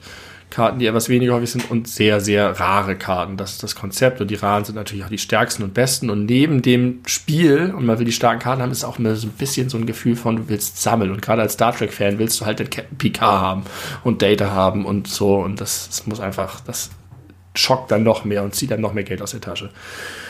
Und am Tag, als die neue Erweiterung herauskam, und ich hatte keinen von der Hauptcrew bis dahin gehabt, bin ich zum Ohlsdorfer Bahnhof gefahren, zu damals, wie hieß es? Oh, ich, ich weiß genau, welcher Laden, da oben auf dem Bahnsteig. Ach, Dragon, Dragon's Eye oder so ähnlich, genau, oben auf dem Bahnsteig. Ich glaube, es ist Dragon's Eye. Also Auge. Und habe mir die ersten Pakete gekauft. Und ich glaube, ich wollte sie zu Hause aufmachen, habe es aber nicht ausgehalten und habe das allererste Paket aufgemacht und die erste Karte, die ich rausgezogen habe, war Captain Picard. Oh mein Gott. Und ich habe mir deswegen das so lange her beigeleitet, um deutlich zu machen, was das für eine Bedeutung für mich hatte. Denn was ich gemacht habe, ist, dass ich mit meinem Fahrrad mit hoher Geschwindigkeit zu meinem zu meiner Haustür gefahren bin, vor mein Haus gefahren bin und mich ernsthaft so sehr darüber gefreut habe, dass ich mit meiner Faust eine Jubelgeste gemacht habe ganz schnell gefahren bin, weil ich so gepusht und gehypt war und dann mit der anderen Hand die Vorderbremse gezogen habe. Vor Euphorie. Und jubelnd bin sofort zum Stehen gekommen bin, über meinen Lenker gefallen bin und volle Möhre auf die Fresse geflogen bin. Das ist einfach so richtig wie im Comic. einfach rums, einfach vorne über. Ich habe mir irgendwie nicht, mich nicht schlimm verletzt, aber ich habe mich so doof gefühlt in dem Moment. Alles nur wegen Star Trek. Gefährlich. Und das fiel mir nur ein, wegen, weil du das genauso gemacht hast. Eine Hand, deswegen, also das freihändige Fahren ist gar nicht das Problem. Das einhändige Fahren und Bremsen. Aber warum ist das eigentlich so? Warum kann dein Körper mit einer Seite nicht diesen, das abfedern, mit, wenn die zweite Hand dran ist, aber schon? Ähm, weil du, wenn du mit beiden Händen am Lenker bist und ja. dann diese, diese Fliehkraft nach vorne bekommst durch das Abbremsen, ja. du dich ja mit beiden äh, Händen gleichermaßen so vom Lenker abdrücken kannst, dass du mit, ja, dass du quasi das ausgleichen kannst. Wenn du nur eine Hand am Lenker hast, dann kannst du dich ja mit der linken Hand deinen Körper ja gar nicht abfedern und dann Richtig. fliegst du natürlich auf, also, über die Seite nach vorne. Es geht also nicht um die fehlende Kraft, sondern um die Unausgeglichenheit. Genau. Denn es war wirklich, ich war machtlos. Es war so, als hätte irgendjemand, mein, ein Riese meinen Körper genommen, der Hulk, und mich einfach in eine Zimmerecke geschmissen. Ja. Es war so, ich bin raus, ich habe keine Kontrolle mehr. Unmittelbar, direkt, hart. Krass, das fällt mir ein. Und wenn du erzählst, mir fallen immer mehr Sachen ein. In Frankreich hatte ich ein Fahrrad ausgeliehen, die Geschichte ist auch sehr kurz. Äh, und das war das erste Mal, dass ich ohne Rücktritt gefahren bin. Oh, gefährlich. Und das wurde mir nicht gesagt, glaube ich, vorher oder keine Ahnung. Ich wusste es auf jeden Fall nicht. Und dann sind wir einen sehr steilen Berg plötzlich runtergefahren. Ich kriegte immer mehr Geschwindigkeit. Und wenn du bremst und in den Leerlauf gehst, dann wird man panisch. Wenn man irgendwie als Zwölfjähriger in Frankreich ist und einen großen Berg runterfährt. Und dann bin ich einfach ausgerollt. Und ich konnte nicht bremsen. Und ich konnte auch nicht mit den Händen. Ich war sozusagen paralysiert. Und dann bin ich den ganzen Berg weiter, weiter, weiter, immer schneller und bin über eine Straße rüber, wo zum Glück auch kein Auto kam und habe einen ganz, ganz langen Bogen auf so einen Grünstreifen gemacht und immer weiter, immer weiter, bis ich einfach so zur Seite mich hingelegt habe. Aber Weil ich nicht auf die Idee gekommen bin, die Handbremsen zu benutzen. Okay, also, also ich sag mal, aus so einer darwinistischen Sicht heraus wäre da dein Tod jetzt nicht, nicht unerklärlich gewesen, sag ich mal. Ich, ich bin einfach in Panik verfallen, weil ich nicht bremsen konnte. Und dann hattest, hast du dieses, diesen Kontrollverlust. Du bist in einer hohen Geschwindigkeit, du kennst die Situation vom Fahrradfahren, du kannst es kontrollieren und wenn dir die Kontrolle genommen wird, dann tiltest du durch. Ich zumindest. Wie so ein, wie so ein Reh auf der Landstraße, was im, im Scheinwerferlicht einfach äh, erstarrt und deswegen ja, genau. getroffen wird. Genau. Ich habe noch eine dritte, äh, dritte Nahtoderfahrung. da war eigentlich nicht mein Leben in Gefahr, aber ich hatte, es fühlte sich so an, als wäre es. Der Fall, die Geschichte kennst du auch. Da war ich 2004 mit einer Bande von, von anderen Jungs. Wir waren gerade so alle 18, also ekliges Alter eigentlich. Ähm, Ekliges Alter, an der Tat. Wirklich ekliges Alter. Da waren ja. wir an der Ostsee auf dem Campingplatz, weil ein, äh, ein, die Familie eines Freundes da einen Wohnwagen hatten. Waren wir da mit sechs, sieben Jungs. Und da sind wir natürlich, äh, haben uns viel mit dem Thema Alkohol beschäftigt. Und da sind wir dann eines Abends ähm, nach äh, langen, langen Studien, wie Alkohol auf unser 18-jährigen Kör Körper so wirkt, äh, da durch die Gegend getapert und haben entdeckt, dass da an der Promenade ein Trampolin steht, welches man tagsüber gegen Eintrittsgeld äh, ja betreten kann für Kinder eigentlich eher, aber nicht so ein kleines langweiliges Trampolin, sondern das waren ja. sich jeweils vier gegenüberliegende Trampolin-Dinger, wo man auch wirklich wirklich richtig hoch hüpfen konnte. Die kenne ich. Toll sind die. Und die waren gesichert äh, sowohl für die Leute, die da springen, als auch für Leute, die da nicht unbefugt rein sollen, mit so einem Stoffnetz. Und wir ja. hatten irgendwie ein äh, Taschenmesser dabei und haben Ach, ein Scheiße. Loch in dieses Stoffnetz reingeschnitten, um dann da nachts betrunken äh, zu, weiß nicht, da waren wir, glaube ich, vier, fünf Leute, vier, fünf heranwachsende äh, junge Männer äh, aufgepumpt vom Alkohol und dann sind wir da wild rumgehüpft und das hat super viel Spaß gemacht. Und was mir am meisten Spaß gemacht hat, ist immer so vom einen, vom, vom ersten Trampolin aufs zweite, aufs dritte, aufs vierte, zack ins Netz und dann wieder zurück. Das fand ich richtig mhm. toll. Und da musste man, weil das aber eine relativ große Anlage war, auch echt Speed aufbauen, um da hinzukommen und diese, diese Strecken springen zu können. Und entsprechend war man hoch und ja, mit relativ hoher Geschwindigkeit unterwegs. Und dann äh, kam es, dass ich wieder diesen Stunt gemacht habe, der vorher dreimal gut ging. Und nun leider aber an der Stelle im Netz landete, exakt da, wo wir unten aufgeschnitten haben, um da reinzukommen. Und diese, also ich bin dann quasi auf dieses Gestell, auf, auf den Rand von diesem natürlich massiven Metallgestell, weil das muss natürlich ja. einiges aushalten, wenn da acht Leute gleichzeitig hüpfen dürfen offiziell, bin ich genau aus einer relativ hohen Höhe mit Geschwindigkeit mit meinem Rücken hinten drauf geknallt ah, auf das Gestell. Ah, wie, und ich habe Batman und Bane. Ja, so. ich kann mir gut vorstellen, wie Batman sich gefühlt, gefühlt hat bei Bane, weil ich habe erstmal, und das ist glaube ich wirklich nicht übertrieben, eine Minute lang nicht atmen können. Ich habe immer so versucht, Luft in meine Lunge reinzuziehen, aber es ging nichts rein. Und ich konnte natürlich entsprechend auch nicht äh, kommunizieren. Und ein, äh, Gott sei Dank, äh, ein, ein, guter Freund war geistesgegenwärtig genug, sich irgendwie hinter mich zu setzen, um meinen Oberkörper hochzuhalten, was hilft beim Durchatmen. Und ja, ungefähr eine Minute lang oder vielleicht waren es auch nur 40 Sekunden, die mir länger vorkamen, äh, habe ich einfach gar keine Luft atmen können. Und das war echt, echt gruselig. Erstens war ich in meinem Leben noch nie so schnell nüchtern. Und, ja, das kenne ich auch. Und so dankbar dafür, dass, dass, äh, dass dieser entsprechende Freund dabei war, auch wenn das natürlich aus seiner Sicht, er war bestimmt auch total hilflos, so vom Gefühl her. Aber das war genau das Richtige. Einfach, also wenn ihr das da draußen hört und seid dabei, wenn jemand genau das passiert, was ich gerade erklärt habe, haltet seinen oder ihren Oberkörper hoch. Das hilft beim Atmen und das beruhigt auch irgendwie so körperliche Nähe zu haben. Das war, äh, das war aufregend. Und mein Rücken war Krass. völlig zerschunden, so. Ähm, aber das wäre heute, würde heute wahrscheinlich auch anders ausgehen. Jetzt äh, gerade fällt mir zum allerersten Mal auf, dass natürlich die Betreiber nicht wussten, dass da ein Loch im Netz ist und da am nächsten Tag wahrscheinlich wieder einfach Leute gesprungen sind. Ich weiß Kinder. nicht, wie offensichtlich das war, dass da ein Loch drin war. Shit. Aber im Moment, wieso das Netz ist doch am Rand? Das ist doch sozusagen das Außennetz. Ja, genau. Das Sicherheitsnetz. Da, eigentlich wird er ja nicht gegengesprungen. Ja, ich, also eigentlich, ja. Ja. Oh, scheiße, Alter. Aber das ist ein erstaunlicher Effekt, den ich häufig beobachtet habe, wie schnell man nüchtern wird, wenn irgendwas schief geht.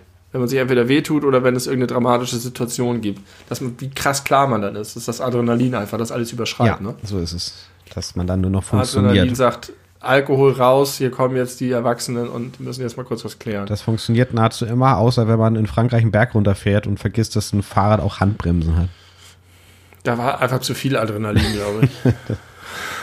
da hätte ich ein bisschen Alkohol gebraucht. Das kann sein. Das waren meine Nahtoderfahrungsgeschichten. Fand's, Erstaunlich. Wie, wie fand, haben sie dir gefallen?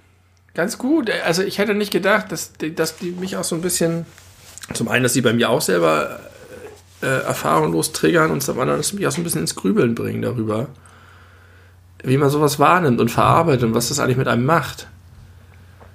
Und ob das eigentlich, oh, ich weiß auch nicht. Also krass ist halt, die Sachen, die eigentlich mich heftiger tangiert haben als meine eigenen Erfahrungen, die waren jetzt ja, also das mit dem HSV-Stadion, das war schon krass, aber jetzt nicht so krass, weil ich körperlich unversehrt war und es nur ein Schreck war. Ähm, ist, wenn das irgendwie anderen Leuten passiert. Also ich habe einmal, wenn man, wenn man auch hab, selber dabei ist, meinst du? Ja. Oder nur wenn man davon hab, hört, reicht das schon. Ich habe mal gesehen, wie, nee, richtig erlebt. Ich habe mal gesehen, wie einer vom Bus angefahren wurde und fünf Meter über die, durch die Luft hm. auf die Straße geschleudert hm. wurde und ich nicht weiß, ob er das überlebt hat.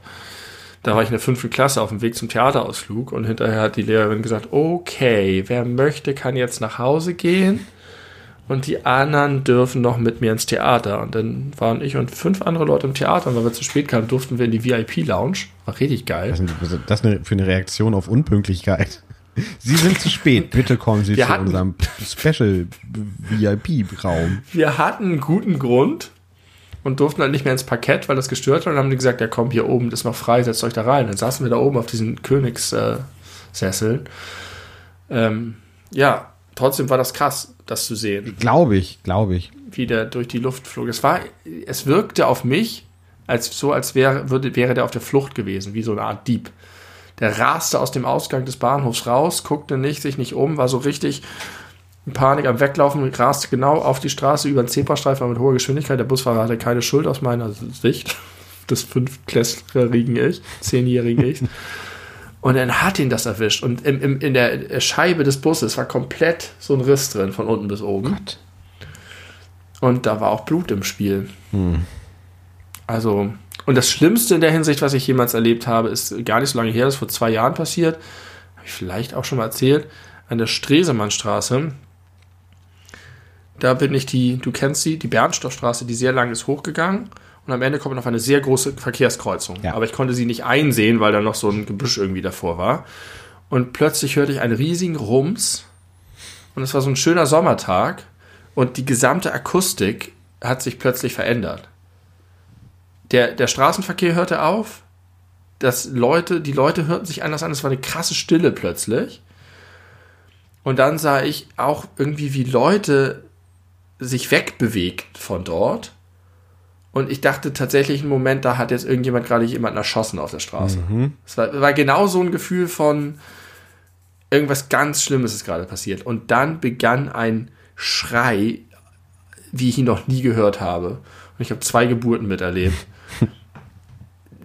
also ein, ein, eine Mischung aus Verzweiflung, Schmerz und Fassungslosigkeit aus dem tiefsten Inneren der Eingeweide.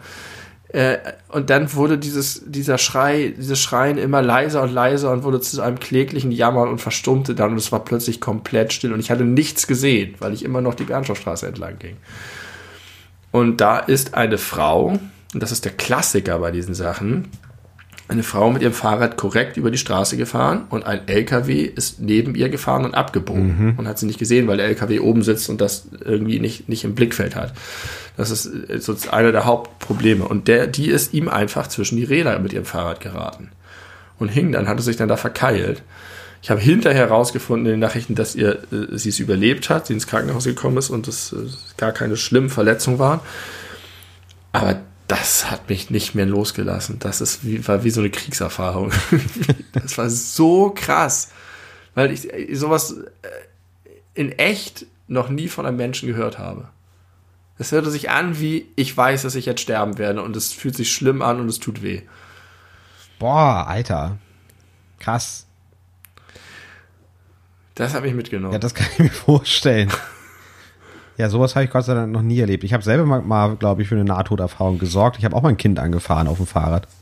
Mit dem Auto. Mit, oha. Das, äh, Und wie bist, hast du darauf reagiert? Schockiert. da hatte ja, ich gerade frisch meinen Führerschein neu. Und ich bin im Übrigen, fällt mir gerade auf, genau dieselbe Straße mit dem Auto dann hochgefahren, wo ich Jahre vorher mit dem Fahrrad fast gestorben wäre. Also auch Hermann Lindsweg. Wie hieß er? Ach nee, die, die Geschichte. Ich dachte, das Nein, ist nein. schon wieder die Matthias Hoffmann-Geschichte. Nein, nein, nein. Die, die das, das ist so, so, so, so ein, wie The Ring oder so, irgendwie so ein Consciousness dieses kleinen Kindes, das auf- überfahren, was sich immer, immer neue Kinder überträgt und ihnen diese Geschichte nacherzählt. Nee, das war dann nicht so, aber ich bin da mit dem Auto zur Schule gefahren, was richtiger Bullshit war, weil ich sieben Minuten mit dem Fahrrad fahren musste damals, um äh, zur Schule zu fahren. Aber ich hatte einen Führerschein, ich hatte ein Auto zur Verfügung und äh, ich hatte irgendwie vorher Freistunde gehabt, war zu Hause und wollte dann nicht nochmal mit dem Fahrrad hinfahren, bin mit dem Auto dahin gefahren. Und es war Herbst, es war dunkel. Oder nein, dunkel war es natürlich nicht, es war so mittags, aber es war so ein dunkles Wetter, so nasses Herbstwetter halt. Und ich bin schon tatsächlich nur 30 gefahren. Normalerweise fährt man ja nicht 30 in der 30er-Zone, sondern eher so 40. Aber ich bin wirklich eher 30 oder knapp unter 30 gefahren. Und dann ist mit Mal äh, auf der rechten Seite stand ganz, ganz viele parkende Autos. Äh, und da ist dann mit Mal einfach ein Kind, was Schuhschluss hatte, äh, mit dem Fahrrad, ohne zu gucken, mir direkt vors Auto auf die Straße raufgefahren. Und ich habe sie am Vorderreifen erwischt und umgefahren. Ähm, und das erste, was mir fest, was ich feststellen musste, ist, dass ich eine schlechte Gefahrenbremsung gemacht habe, weil eine gute Gefahrenbremsung bedeutet, das Auto ist noch an. Bei einer schlechten ist es halt nicht an, weil du schneller auf die Bremse trittst als auf die Kupplung. Das soll nicht passieren. Äh, Auto war aus. Und dann saß ich da, wusste, okay, fuck, ich habe gerade ein, ein Kind angefahren. Ich fahr weg. Also das war einfach mein, mein allererster Impuls. Ich fahre jetzt hier ganz schnell weg, weil ich muss mich dieser schlimmen Situation entziehen. Das kann das- was, was ist, wenn was passiert ist? Das kann ich nicht sehen, das ist nicht cool. Und dann äh, habe ich das aber natürlich logischerweise doch nicht gemacht und bin dann ausgestiegen und hat, ja, ich habe das Fahrrad des Kindes völlig zerstört. Also das, der Vorderreifen war so zusammengebogen, äh, aber ihr selber ist nichts passiert.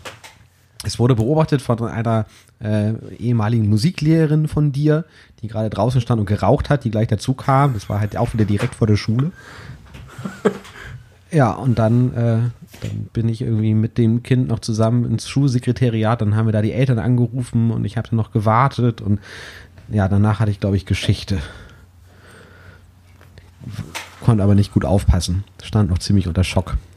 Krass, Alter. Und musstest, musstest du irgendwie, hatte kein Nachspiel. Sie hat mich, wir haben uns danach immer nett in der Schule gegrüßt. Das war so das Nachspiel. Und wie, wie ist das mit dem Fahrrad geklärt worden, dem Schaden? War da im Auto irgendwas? Äh, weiß ich nicht, war aber auch egal. Das war ein alter, alter Opel Ja, das, aber das Fahrrad war ja ein komplett ja, Schaden. aber wahrscheinlich. das war ja auch zu 100% ihre Schuld. Von daher kam da nie Ja. was nach. Ja. Okay. Und du hattest, äh, oh gut, du hattest Schuld, als du selber 30 Meter über die Straße geschlittert bist. Aber ansonsten war es, waren immer die anderen schuld. Na klar. Ich bin ja ein, ein, ein aufmerksamer Verkehrsteilnehmer. Asch, Aber interessant auch, dass du diesen Reflex hattest, der Fahrerflucht. Das war wirklich Denn- der allererste der- Impuls. Das spricht ja dafür, dass das der allererste Impuls bei sehr vielen ist, denn sehr viele Menschen sind weniger äh, integer als du. Ähm, und dass viele dann auch danach handeln. Und man denkt immer, um Gottes Willen, wie kann irgendjemand Fahrerflucht begehen? Aber wahrscheinlich ist es bei vielen einfach wirklich in dem Moment die Panik und hinterher ist es dann Scham vor der Fahrerflucht und weiß ich auch nicht. Es ist, glaube ich, auch gar nicht mal so selten, dass äh, Fahrerflüchtige sich häufig dann irgendwie einige Stunden später Melden. von alleine melden. Ja, wenn man echt irgendwie Weil es Zeit erstmal hatte, der Schock genau ist den Schock dann- zu fahren. ja. Ich glaube, es, es gibt da auch so eine gewisse ähm, Kulanzzeit, wo man dann keine schlimmen Strafen befürchten muss. Ich glaube, das ist tatsächlich gesetzlich geregelt, dass wenn du dich innerhalb von keine Ahnung zwölf Stunden oder so äh, Ja. von alleine meldest, dann wird dir das nicht als Fahrerflucht ausgelegt, sondern es, Okay. das wird schon berücksichtigt, dass da Leute in Schocksituationen nicht rational handeln. Also wir haben, es gab bestimmt noch andere Momente in meinem Leben, in denen ich unter Schock stand, aus verschiedenen Gründen, weil man irgendeine Nachricht bekommen hat, weil man irgendwas erfahren hat und so. Aber das sind jetzt so tatsächlich die Sachen, die mir so körperlich äh, hauptsächlich einfallen. Wir haben viele erstaunliche, erschreckende und interessante Geschichten gehört. Und was nehmen wir jetzt davon mit? Guckt auf jeden Fall auch, wenn ihr über den Zebrastreifen fahrt, ob da nicht mal ein LKW vorbeifährt. Das sollte man mitnehmen. Äh, geht nicht davon aus, dass Fenster, die immer verschlossen sind, immer verschlossen bleiben. Das ist auch so eine nette Lebensweisheit vielleicht. Da kann man was Esoterisches draus machen. Auch verschlossene Fenster können irgendwann mal geöffnet werden. Ihr lieben Pessimisten da ich, draußen. würde, ich würde in die andere Richtung denken und ich würde denken, man kann all diese Dinge nicht berücksichtigen. Man kann nicht davon ausgehen, dass alle Fenster, die geschlossen sind, mal geöffnet werden. Man kann nicht immer davon ausgehen, dass irgendwo ein Kind durchschießt, äh, wo eigentlich kein Kind durchschießen sollte. Und deswegen ja. Würde ich sagen, expect the unexpected. Ihr Jonathan Frakes. ja, expect the unexpected ist natürlich ein richtig gut durchführbarer Rat. Da kann man sein Leben Nein, andersrum. Live with the unexpected. Es passiert einfach. Dinge passieren. Dinge gehen schief. Es gibt auch viele Leute, die sterben, ohne dass sie dafür was können. Ähm, Aber es gibt auch sicherlich viele Situationen, die man vermeiden kann. Na, das stimmt. Das ist sicherlich so. Man soll natürlich umsichtig und vorsichtig sein, aber ein bisschen zu viel Vorsicht nimmt auch ein bisschen Spaß. Also ich mag, ich mag gar nicht immer in, in unserem Podcast gemischtes Hack zitieren, aber es passt gerade so gut. Ähm, da äh, hat äh, Tommy Schmidt eine Geschichte erzählt von einem Mann in irgendwo in Südamerika, der äh, ein Polizist äh, hingerufen zu einem illegalen Hahnkampf. Und bei den Hahnkämpfen machen die den Hähnen wohl äh, gerne mal so, so Klingen, Rasierklingen oder so an die Füße, damit die sich noch besser gegenseitig umbringen können. Und der wollte halt sich äh, diesen Hahn schnappen und dabei hat der Hahn zugetreten und ihm irgendeine Beinschlagader aufgeschnitten, ist er tot. Also Scheiße. Also getötet vom Hahn, vom Kampfhahn. Mit. Mit einer Rasierklinge. Ich finde, sowas, das hätte theoretisch verhindert werden können. Also ich möchte jetzt dem Polizisten nicht sagen, du bist selber schuld, aber äh, wie sie bei gemischtes Hack sagen, das wird bestimmt Thema auf der Beerdigung sein, so wie. eine Beinschlagader. Wie unwahrscheinlich ist das denn? Aber ich habe noch nicht mal davon gehört, dass es eine Beinschlagader gibt. Also oh. Also sicherlich gibt es eine Beinschlagader, weil irgendwie muss das Blut da hinkommen. Aber Beinverletzungen sind nun echt häufig. Leute werden in die Beine geschossen. Äh, alles Mögliche passiert und die sterben nicht daran. Und dann kommt ein Hahn mit einer Klinge und ich hätte auch gedacht, im Bein sind die Adern irgendwie so weit vergraben oder versteckt, dass man da gar nicht so wie an der Hand leicht rankommt. Gibt es auch Leute, die Selbstmord mit den Beinschlagadern machen? Das wäre auf jeden Fall eine effektive Methode. Äh, gar nicht weit entfernt von den Oberschenkeln jetzt ausgesehen, äh, darüber spaltet sich ja die Aorta, also die Hauptschlagader ich mein, des ganzen Körpers. Ja. Das, und ich, ich erinnere noch sehr genau, als ich Führerschein gemacht habe und dafür den Erste-Hilfe-Kurs äh, besucht habe, hat der Erste-Hilfe-Kursleiter gesagt, wenn in der Arterie vom Bein ein Loch drin ist, dann spritzt das Blut aber mindestens mal drei Meter da raus, weil da halt so viel Zucker da ist. Ja, ist gar nicht so unrealistisch bei Tarantino. Aber wir wollen nicht schon wieder eine Triggerwarnung für unsere Episoden machen. Deswegen wechseln wir jetzt das Thema. Ich fand das äh, ganz, ganz interessant. Ich finde es auch lohnt, sich damit zu beschäftigen. Das ist eigentlich mehr das. Ich will gar nicht jetzt unbedingt sagen, verhaltet euch so und so oder erwartet dies und jenes, sondern einfach, es ist interessant, mit was für Erwartungen man durch das Leben schreitet ich habe das, das fällt mir gerade ein. Ich habe das mal irgendwann in meiner, wenn man so Abiturient ist, dann hat man nur so clevere Bilder im Kopf und Einfälle und denkt man ist mega der Philosoph. Und ich habe irgendwann so die Erkenntnis gehabt, dass ich dachte, ich bin mein Leben lang über eine Wiese gelaufen und fand das alles gut. Und irgendwann habe ich so eine Brille bekommen, mit der ich gesehen habe, dass da überall Minen liegen. und als ich nicht wusste, dass die Minen da gelegen haben, konnte ich einfach überall hinlaufen und alles war cool. Und jetzt, wo ich das weiß, muss ich die Brille aber wieder abgeben und weiß nicht, wo die Minen sind, muss mich aber trotzdem weiter fortbewegen. Weil du weißt, dass sie kann, da sind. Kann, ich, ich kann nichts ändern, aber es ist unsettling irgendwie. Also, liebe Leute da draußen, karbt eure Diems, so gut es geht. ähm, ja. Ich möchte aber gerne noch auf, auf, auf, äh, auf, auf anderen Noten enden, als, als irgendwelche, äh, als wenn wir hier das Ende von Master of the Universe aus den 80ern wo immer noch eine Moral am Ende stehen muss. Das ist eigentlich unsere Sache nicht, würde ich sagen. Wir sind, ich hoffe, wir sind keine moral, moralisierenden Leute. Sind wir moralisieren? Also, zumindest hast gerade du die Tendenz, alle unserer Videos, die, die wir irgendwie mit Moderation versehen haben, mit einem Sinnspruch oder einer Weisheit zu beenden. Ja, aber also vielleicht doch. Ich hab und ich bin sowieso relativ moralisierend, deswegen ist es, ist, wir sind schon ein bisschen moralisierend. Aber auf sympathische Art. Ah, hoffe ich doch. Hoffe ich doch sehr. Ähm, ich möchte dir eine andere Geschichte erzählen. Darf ich? Ja, natürlich. Oder möchtest du? Ich habe das Gefühl, ich habe Nee, ich, ich habe nur, ich habe nur gedacht, ich habe das Gefühl, wir reden beide, es kann nicht sein, wir können nicht beide vier Redeanteile haben. Vielleicht ist es ausgewogen. Ich hab, würde mir nur vielleicht wünschen, weil diese Podcast-Folge sehr geschichtenlastig war, dass wir in den restlichen Minuten keine Geschichten erzählen, sondern es gibt also verschiedene Arten von, von Punkten. Weißt du, was ich meine? Ja, ich, ich, ich verstehe, was du meinst. Ähm, okay, pass auf. Ich möchte eine Sache erzählen. Das ist ein bisschen eine Geschichte, aber äh, auch vielleicht etwas, worüber man dann anschließend weiterreden kann.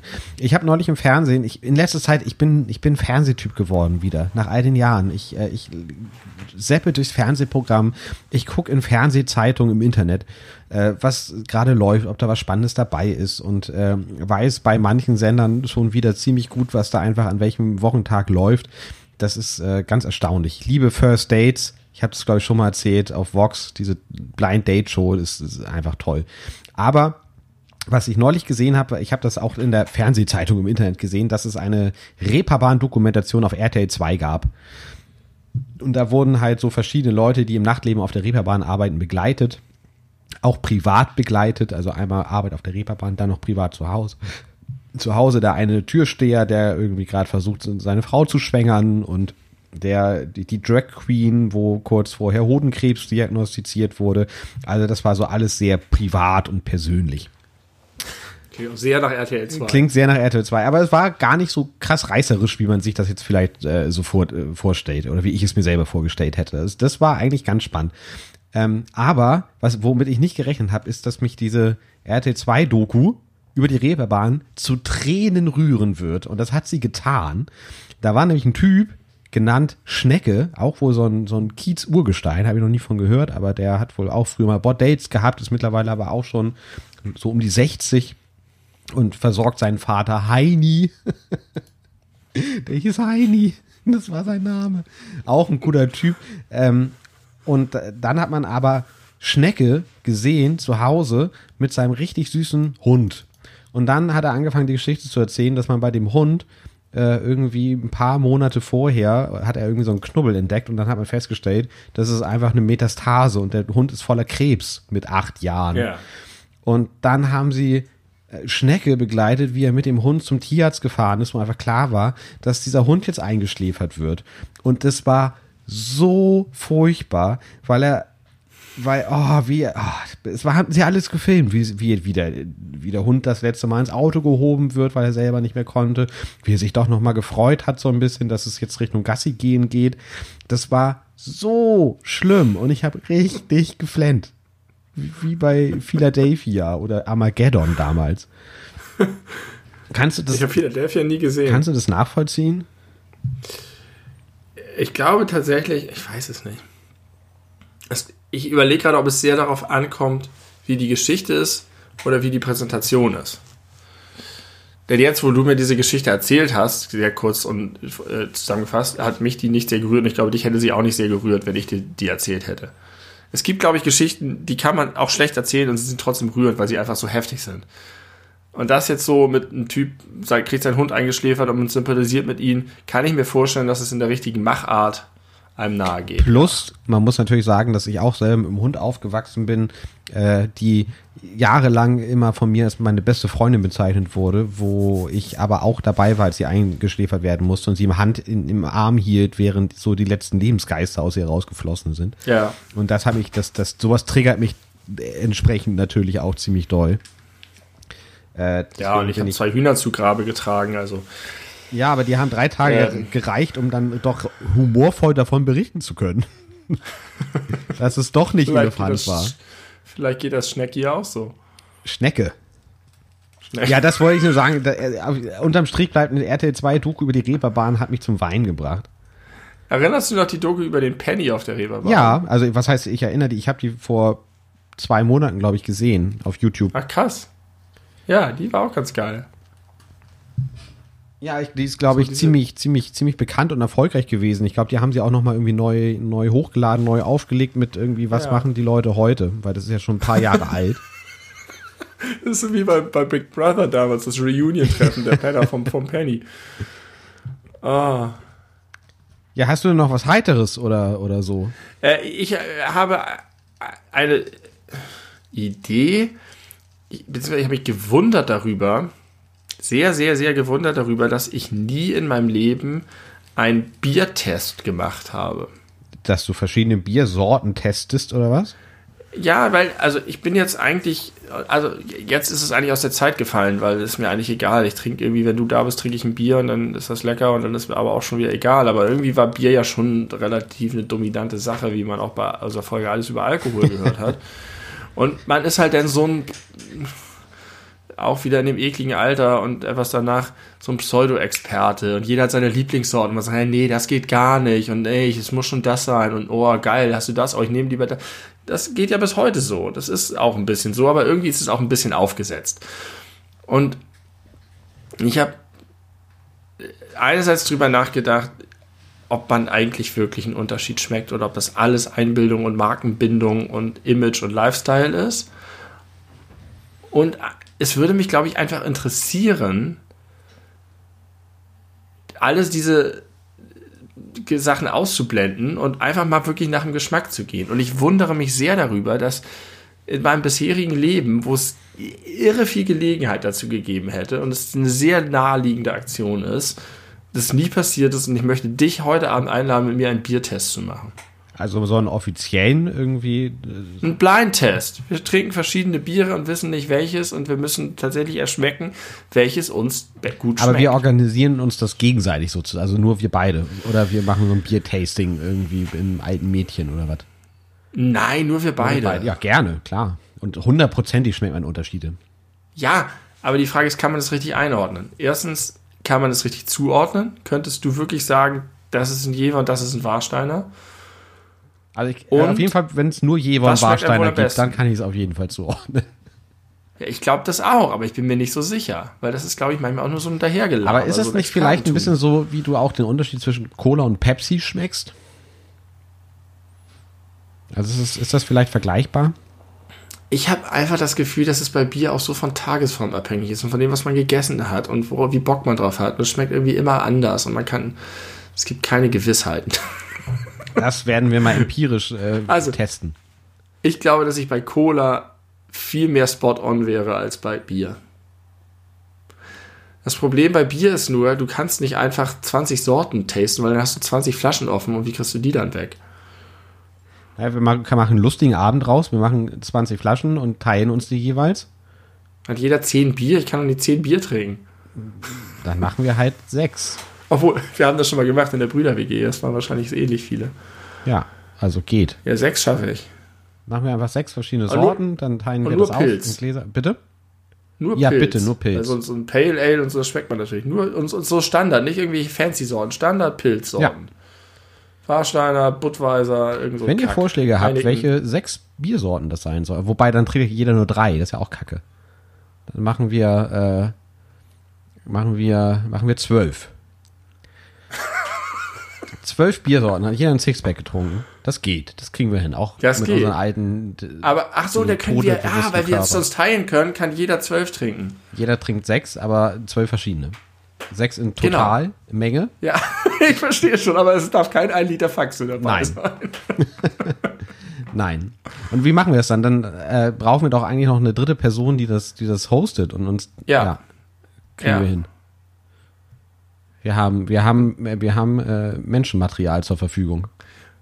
Und ja, das können wir entweder für uns machen oder im Rahmen eines Podcasts oder im Rahmen eines Videos. Aber das überlegen wir uns noch. Ich fand das einfach nur erstaunlich, dass wir, wir beide auf diese Idee noch nie gekommen sind. Die ist so naheliegend. Ich habe mit, äh, mit einem Freund von, von mir vor allen Dingen oder ein bisschen auch von dir von früher mal einen Cola-Test gemacht, tatsächlich. Ja, also ich glaube, bei Cola ist man ja auch so sicher, weil man da ja meistens auf ein oder zwei Marken so festgefahren ist, dass man ja eigentlich nur das trinkt. Und bei Bier trinkt man ja häufig das, was da ist. Ja, das stimmt deswegen habe ich in meinem Leben, es gibt natürlich auch sehr viel mehr Biersorten als Cola-Sorten, aber ich habe auch ein, ein, ein Vielfaches mehr verschiedene Biersorten als Cola-Sorten getrunken. Was schätzt du, wie viele verschiedene Biersorten hast du in deinem Leben schon getrunken? Weiß ich nicht, 80, sage ich jetzt mal. Wow, ich hätte jetzt 200 getippt. So mit diesen ganzen coolen Kellerbieren oder was man irgendwo mal irgendwo auf dem Dorf bekommen hat oder so. Ja, auch, auch möglich. Ich kann das überhaupt nicht gut einschätzen. Keine Ahnung. Irgendwas zwischen 80 und 200. Ich habe was Heiteres, mein Freund, und zwar äh, ja. äh, es gibt äh, einen guten Wikipedia-Artikel und äh, zum Thema Schuhanzieher. Oh, Schuhanzieher ist ein gutes Thema an sich, da können wir eine ganze Folge drüber machen. Alles über Schuhanzieher. Ja, Schuhanzieher sind auf jeden Fall eine richtig gute, kluge Erfindung. Schuhanzieher, auch Schuhlöffel, ist eine Gleitschiene, die das schonende und bequeme Anziehen von Halbschuhen und in gewissem Umfang auch von Stiefeln unterstützt. Diese Definition finde ich schon mal hübsch. Ich liebe Definitionen. Definitionen sind begeistert. Ich, ich bin ein Fan von Definitionen. Ja. Wenn Leute mit Worten genau präzise Dinge beschreiben können, das, das wird mir warm ums In einem Satz, alles drin, was man wissen muss ja. über den Schuhanzieher und, und den Schuhlöffel. Noch viel wichtiger als alles drin, für mich, kein Wort zu viel. Ja. Und genau, sehr gut. Dann haben wir den Unterpunkt Verwendung. Zunächst wird der Vorfuß in den Schuh eingeführt. Dann wird der Schuhanzieher zwischen der Fersenkugel des Fußes und dem oberen Rand der Hinterkappe des Schuhs in den Schuh gestellt. Die Ferse kann nun über den Schuhanzieher und durch diesen geführt vollständig in den Schuh gleiten. Dann wird der Schuhanzieher wieder herausgezogen.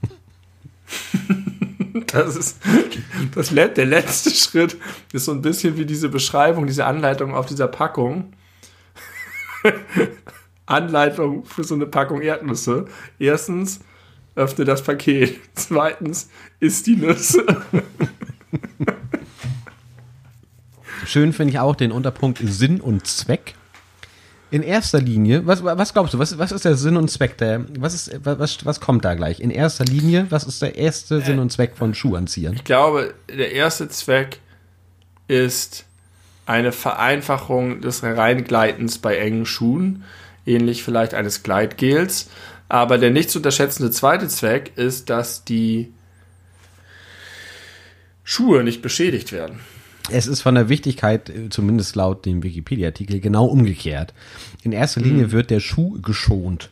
Die dem mhm. Rückfuß Halt gebende und ihn führende Hinterkappe des Schafts wird durch den Schuhanzieher vor übermäßiger Dehnung oder gar Umknicken bewahrt. Ja. Dadurch behält das, sie ihre Form. Ja. Gleiches gilt für die Strümpfe, denen übermäßige Reibung und Dehnung beim Schuhanzieher erspart bleibt.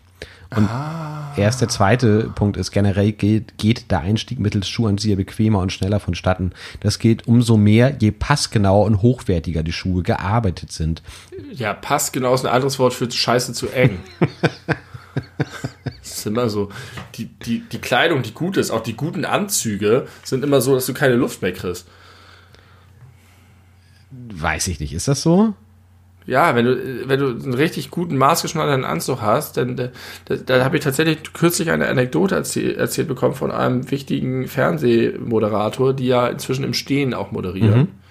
meistens, dass der äh, dem ist irgendwie was, sein, sein Headset, das Ding aus dem Ohr rausgefallen und irgendwo hingekullert und er hat einen Mitarbeiter gebeten, das aufzuheben.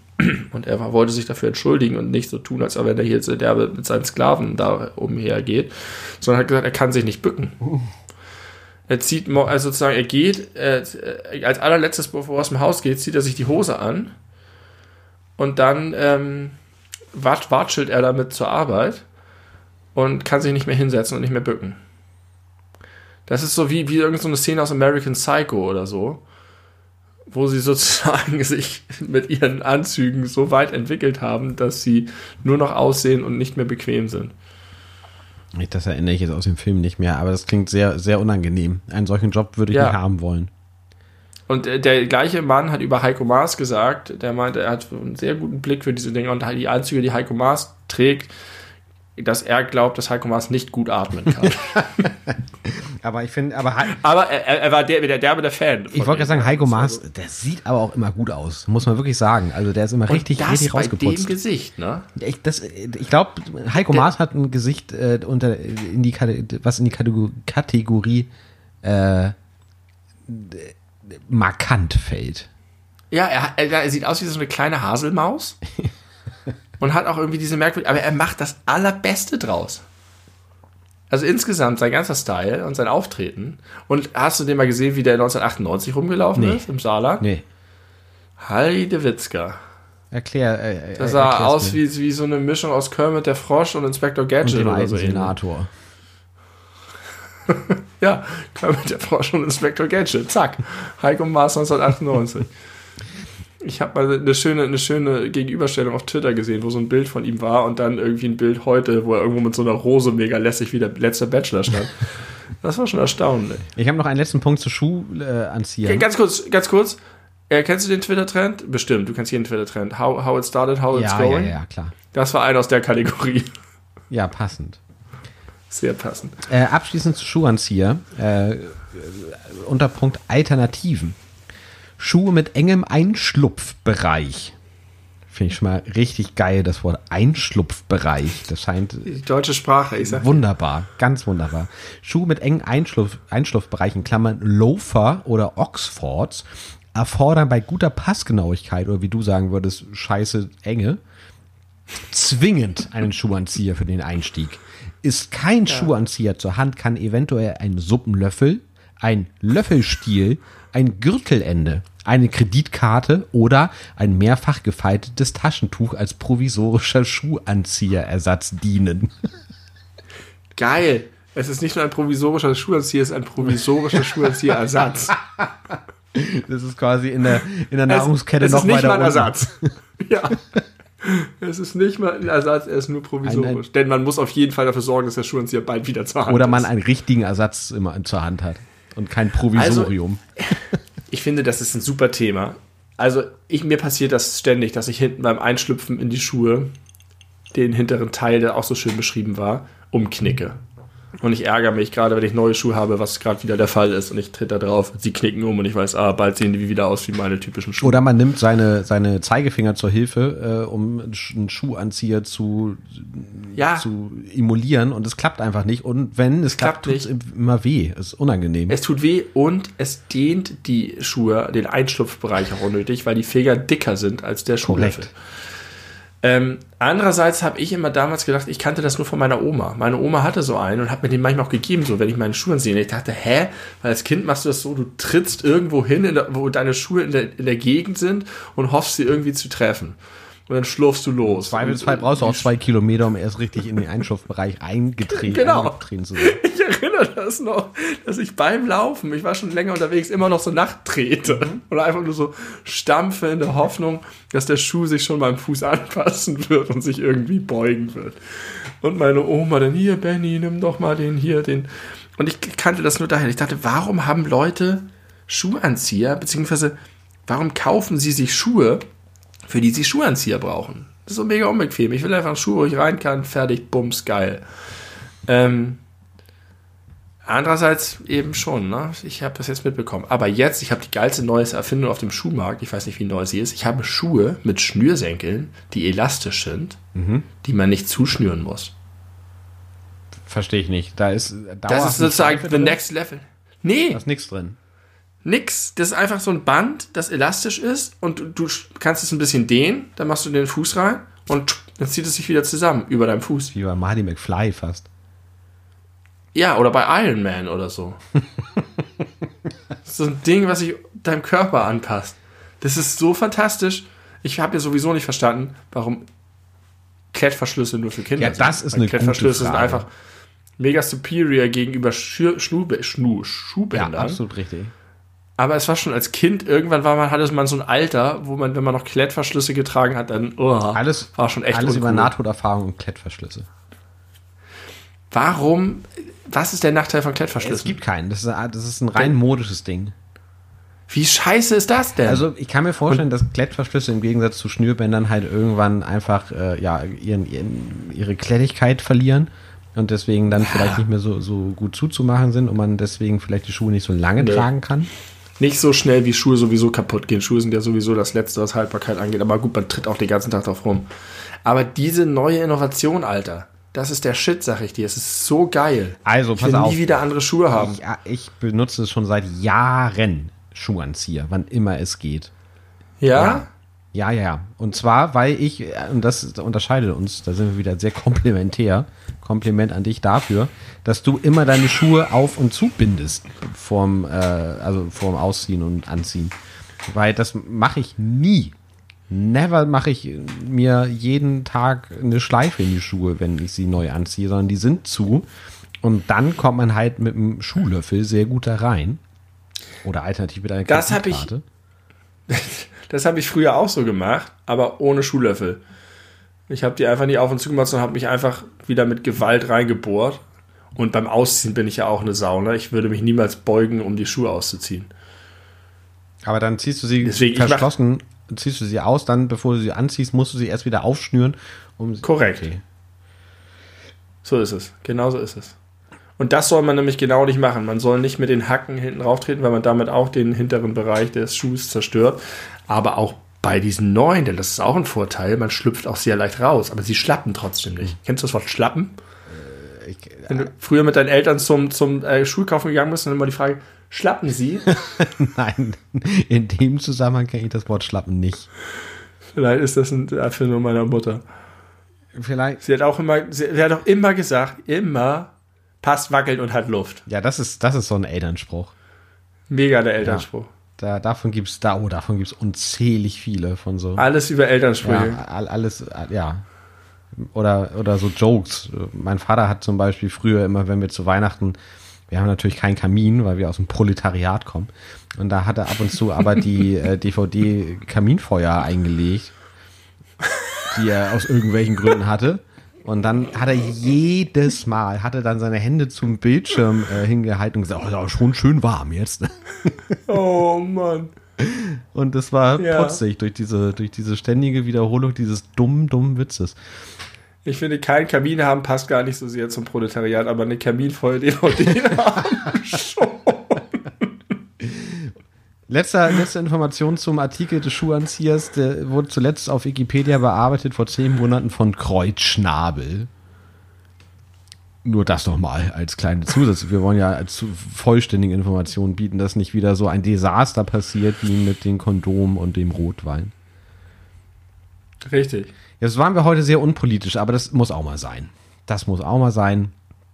Ich finde, das- ja, das hat sich irgendwann so eingeschlichen, dass wir immer, immer ein bisschen politisch auch sind. Ja. Eigentlich war das eher die Ausnahme früher.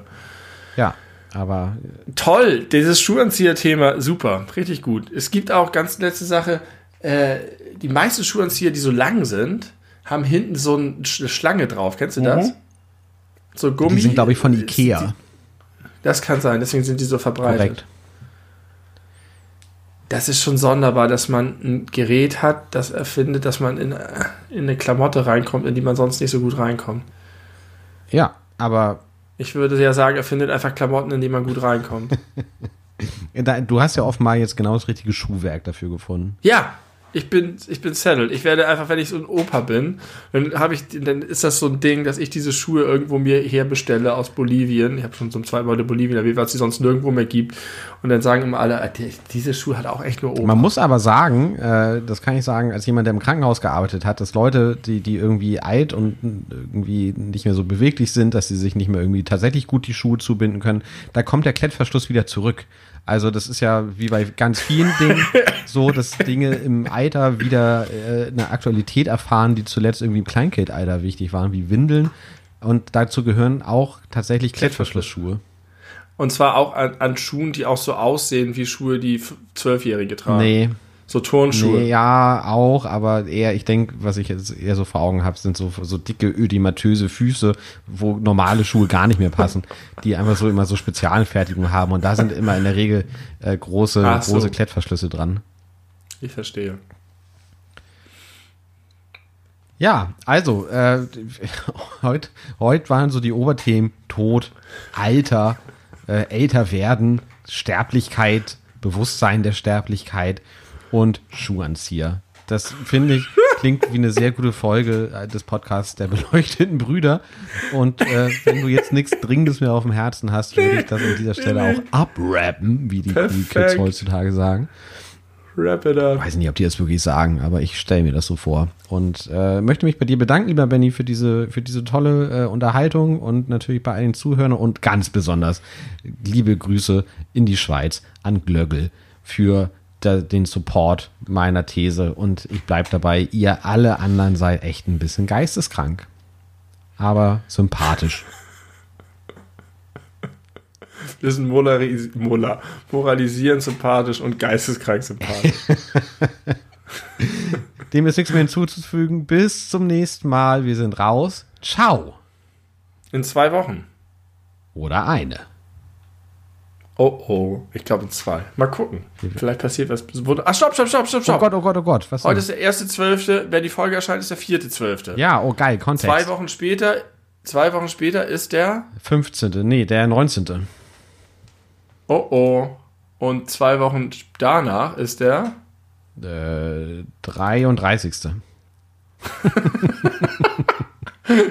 Nee, der, äh, der 18. ist es nämlich. Und dann ist es der erste. Ah ja, das heißt, es, Das heißt- die, letzte Folge ist die letzte reguläre Folge 2020.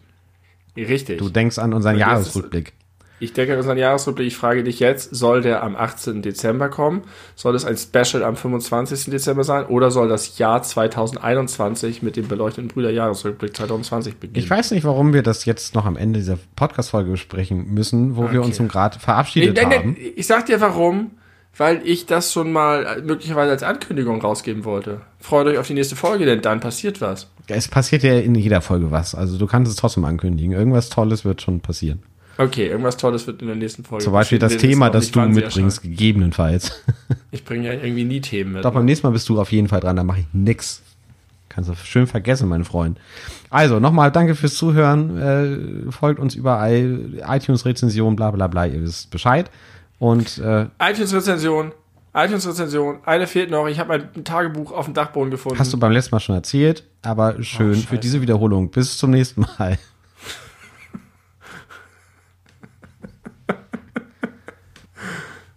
Ich mache jetzt einfach noch weiter ohne dich. Und jetzt drücke ich erst auf Stopp. Das musst du jetzt noch mit reinnehmen. Ha! Tim ist schon offline und äh, ich rede noch weiter. Tschüss.